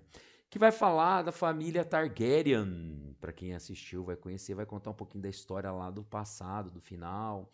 Então, poxa, é, dragões sempre me trouxeram uma um, alguma coisa assim mística para mim, né? Sempre Achei muito legal o dragão. Não é porque eu era fã da Caverna do Dragão, não é por tudo, né? Até mesmo o Shiryu lá do Cavaleiros do Zodíaco. Mas é, enfim. Mas, poxa, é, é, se você não assistiu Game of Thrones, você precisa assistir Game of Thrones porque é muito bom, independente do final, tá? E, mas promete. House of Dragon, Dragon é o Casa do Dragão, né? É uma produção da HBO, vai estar disponível na HBO provavelmente, né, a partir de dia 21 de agosto. Vai contar então também vai contar uma história antes de tudo aconteceu. Ah, então eu não preciso assistir porque não, também eu acho que vai ter muita referência, você vai vai ser muito legal. Eu não entendi muito bem como foi o acordo do George Martin com relação a essas produções, mas vamos ver aí o que, que vai acontecer. É, é sempre uma surpresa. Game of Thrones é sempre uma surpresa. O dia que eu for explicar para vocês sobre plot twist, é, eu vou falar sobre Game of Thrones. Acho que eu já comentei aqui, né? Que é quando muda aquela. Vem contando uma história, de repente muda outra história, aquela. Uma reviravolta. E Game of Thrones é uma, uma série que você não pode jamais se apegar em nenhum personagem. Nunca se apegue a nenhum. Tá? Então, se você quiser curtir bastante, bem legal saber tudo. Você pode ler todos os livros do. É, que é a. Putz, agora eu esqueci o nome do livro, mas é, não sei que lá, do Gelo e do Fogo. Mas se você quiser, leia, se gosta de ler, leia. O, George Martin é um, um, também um excelente escritor. Se você gosta da série, assista todas as temporadas, vale a pena, produção fantástica. E se preparem, porque o Trono de ferro vai aparecer novamente. Os Targaryens vão mostrar Dracarys para todo lado e vamos curtir, vamos aproveitar o máximo possível aí, deixar ficar tudo pronto, porque vai vai hypar, como eu disse, né? Vai, todo mundo vai querer ver, todo mundo vai querer assistir, todo mundo vai querer comentar. Então fica aqui a dica do Job, se prepara, se organiza, assista, leia, entre nesse universo maravilhoso de elfos, fadas, é, dragões, anões, traição, amizade, tudo isso. Tudo isso. Vale, vale muito a pena. Né? Então, assistam, aproveitem, vamos entrar nesse mundo maravilhoso da era medieval fantástica que vale muito a pena. Então, essa foi a Dicas do Job. A gente se vê. Até mais. Abraço, galera. Valeu. Tchau, tchau.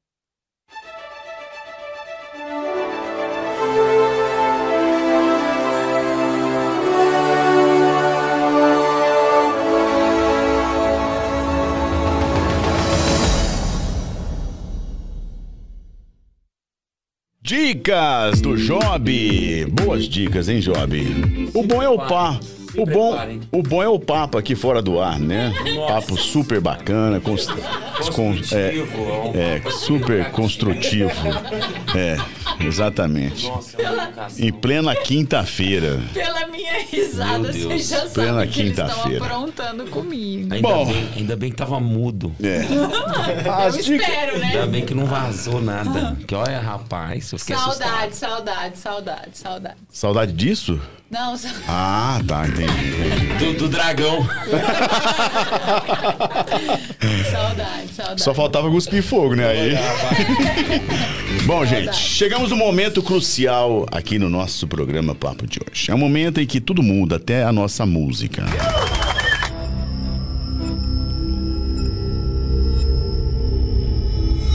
Depois de um papo super bacana, descontraído, deixando nosso convidado sempre muito à vontade, nós terminamos o nosso bate-papo sempre com o nosso famoso Papo Bomba. De todos os convidados que aqui estiveram, nenhum correu. Nenhum. E aqui fica a pergunta: topa? Manda. Manda. Bom, agora não tem Sem- como, não tem mais volta. Sem notificação É, judicial. por favor, nós já fomos ameaçados por várias Vou vezes. fazer o possível. Tá certo. Papo Bomba. E o nosso Papo Bomba vem com três. Vem com um combo. A primeira pergunta. Se o crime não compensa, por que cada vez mais ele é cometido? Porque apesar dele não compensar, o crime é parte necessária, necessária não no sentido de necessária no sentido de que as coisas existem para que ele exista dessa forma. Ele compensando ou não, ele é o único meio viável de subsistência de algumas pessoas e de alguns grupos sociais. A questão é, a gente tem que pensar não se é porque as pessoas cometem crimes, mas sim porque determinadas condutas são criminalizadas e porque elas são comet- supostamente cometidas por um determinado grupo de pessoas. Segunda pergunta. Você acha que o Brasil pode superar suas mazelas sociais e como? Acho que pode, mas acho que não vai. Não vai porque um, um modo de sociedade que a gente vive só existe e ele só vai existir enquanto existirem contra- contradições sociais e separação de classes. Enquanto a gente tiver é uma, uma organização social em que no- 1% das pessoas tem uma riqueza superior à que os outros 99, vai ser impossível a gente separar qualquer mazela social. Mas para pensar isso, a gente precisa pensar em outra sociedade que não essa, porque essa só funciona dessa forma. Uma outra sociedade é possível? É possível, mas eu não acho que seja mais. Eu acho que, né, eu, acho que eu sou bastante pessimista em relação a isso. Eu acho que o nosso ah, aquela coisa que se dizia, né, do ah, o fim da história do, do, Fuku, do Fukuyama. A gente não tem mais rumo. Eu acho que a gente já, como diz o tem um autor alemão chamado Robert Kurz, ele já disse, né, a gente está indo com todo vapor ao colapso. Espero que, né, isso sirva para alguma coisa, mas eu acho que a gente consegue lutar muito em alguns outros campos ainda. Que vem um asteroide. Terceira pergunta. Comunismo, socialismo ou capitalismo? Comunismo, com certeza, com certeza. Eu acho que. Penso que a, a, a gente não pode fazer uma análise moral do modo como os modos de produção funcionam, de modo que, assim como todos os outros foram superados, o capitalismo também vai ser, historicamente. A questão é se a sua superação vai ser antes ou depois da gente atingir um estágio final da própria existência humana, porque o próprio meio ambiente que é o engendramento que nos permite respirar todo dia não suporta mais 100 anos de, de emissão de gás carbônico, de poluição, como o próprio sistema do modo de produção capitalista existe. E para superar isso, a gente precisa pensar um outro modo de sociedade, uma outra forma de existir, de pensar e de ser. E para isso não dá para fazer isso dentro do capitalismo. Até porque, se fosse possível, isso já teria sido feito. E se fosse assim, a gente não teria um sistema em que 10 empresas são responsáveis pela emissão de mais de 90% de gás carbônico na humanidade, né? Então, é possível, mas eu não acho que seja mais realizável. Mas possível sempre foi e sempre vai ser. Só não acho que seja realizável por estágio de, de, de evolução. E quando eu digo evolução, estou dizendo temporal mesmo. No estágio temporal das coisas como a gente encontra hoje, eu não acho que seja possível realizar mais um movimento radical de transformação. Porque para isso a gente precisaria, no mínimo, de conscientização e de organização popular. E desde que a gente teve, por exemplo, uma reforma da CLT, os, os sindicatos têm se enfraquecido muito, mais de 70% deles não conseguem sobreviver sem o imposto sindical. E sem a organização dos trabalhadores é impossível você pensar qualquer coisa que seja pró-trabalhador. Aí você desmantela uma organização, que é o principal fator de, de transformação mesmo concreta. Você desmantela a organização social, sindical, partidária, qualquer outra coisa que, que mire nesse, nesse horizonte. E com isso você consegue manter uma constância social. Agora a questão é aonde essa constância social vai nos levar. Gabriel, se você pudesse mudar um artigo no Código Penal, qual você mudaria? E o que você escreveria dele? No Código Penal,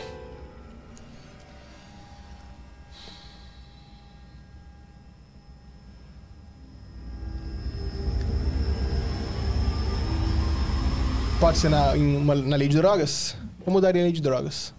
Mudaria a lei de drogas e colocaria uma, uma diferença objetiva para separar porte e tráfico. Como a gente já sabe, esse foi uma.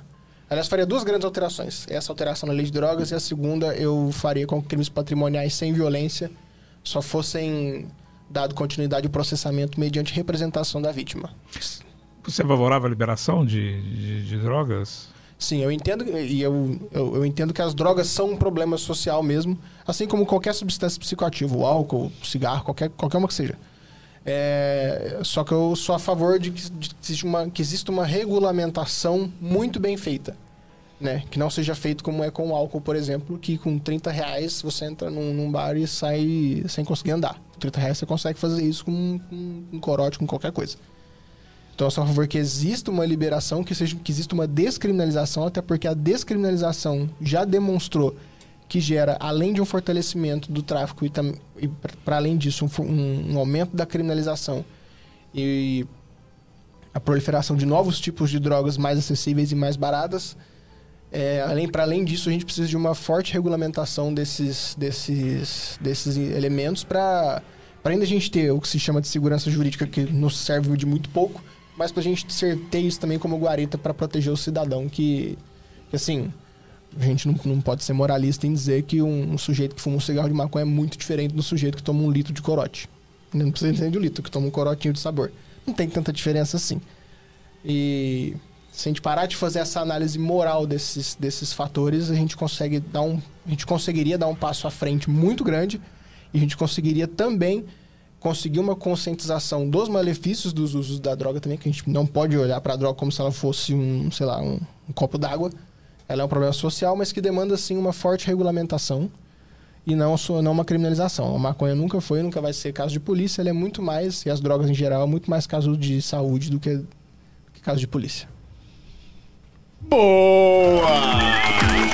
Foi tranquilo, não foi? Foi, ótimo, Não, foi não ótimo. foi uma, não Foi. foi, duas, foram quatro. É, foram quatro perguntas. Cinco perguntas. Judiaram, hein? Judiaram. é. Deixa eu mostrar o seu livro, por favor. Ah, por favor. Vou mostrar o seu livro aqui. Aqui. Para as pessoas que queiram adquirir, como? Como faz? O livro está disponível em todos os marketplaces, tanto na Amazon, Submarino, Lojas Americanas. Está também no site da editora Dialética, para quem quiser acessar. Eu quero fazer um agradecimento especial ao meu amigo Leonardo Souza Alves, que fez a ilustração da capa para mim. É, para quem quiser né, conhecer, o arroba dele é Space Samurai. O Léo é um cara muito talentoso, sou um grande fã do trabalho dele. E o livro está disponível em todos os marketplaces. É, espero que ele contribua bastante para o crescimento da literatura crítica criminológica.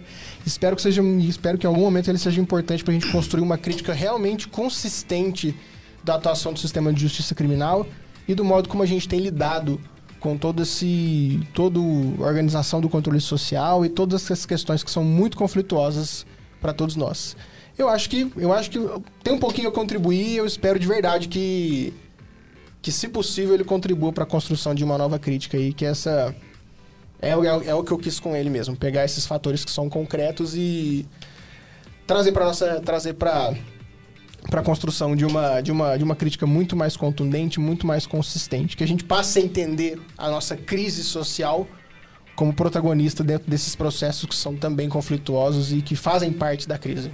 O direito e política e economia não estão separados em nada. Ele, o direito, eu costumo falar bastante que o direito ele é, ele é muito influenciado economi, é, politicamente e determinado economicamente. Boa. Agradeço demais o convite, gente? Boa. Em nome do papo de hoje, nós gostaríamos de agradecer você ter aceito o convite. Foi um papo super agradável, um assunto pesado, mas ficou leve. Sim. Em nome do papo de hoje, gostaríamos de agradecer a sua vinda. Eu quero agradecer mais ainda o convite. Foi uma alegria muito grande estar aqui. Me senti em casa aqui com vocês. É, e é isso, gente. Fico muito feliz com o convite. Espero que, por favor, isso aqui é um presente pra vocês, viu? Obrigado, agradecemos. E é isso, gente. Agradeço demais e é isso. Boa! Sofia! Até a- a- o tom que ele me chama, né? Ah, tom de Sofia. Você viu?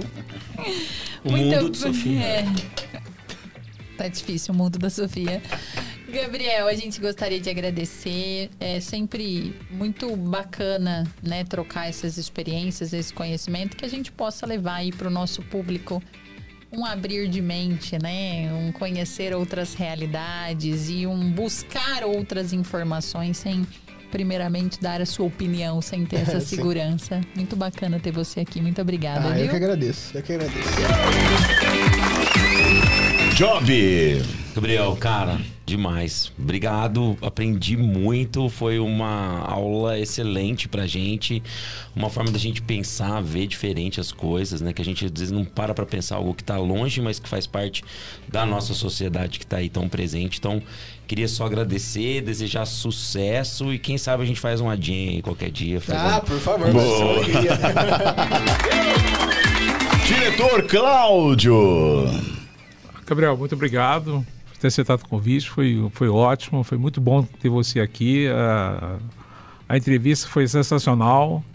E assim, eu espero que você tenha muito sucesso no trabalho e com esse seu livro, que, que eu tenho certeza que as pessoas que tomaram conhecimento dele, que entraram em contato com ele, que puderem lê-lo, vão, vão gostar muito. Ah, que bom. Muito sucesso para você. Muito obrigado. Boa!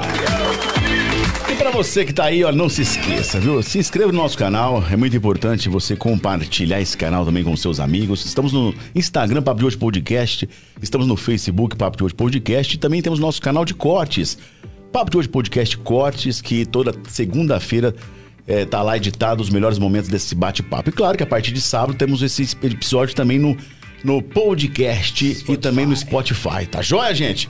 Muito obrigado pela participação de todos. Esse encontro marcado de quinta às 19 horas, sempre ao vivo. Um abraço, tchau! Thank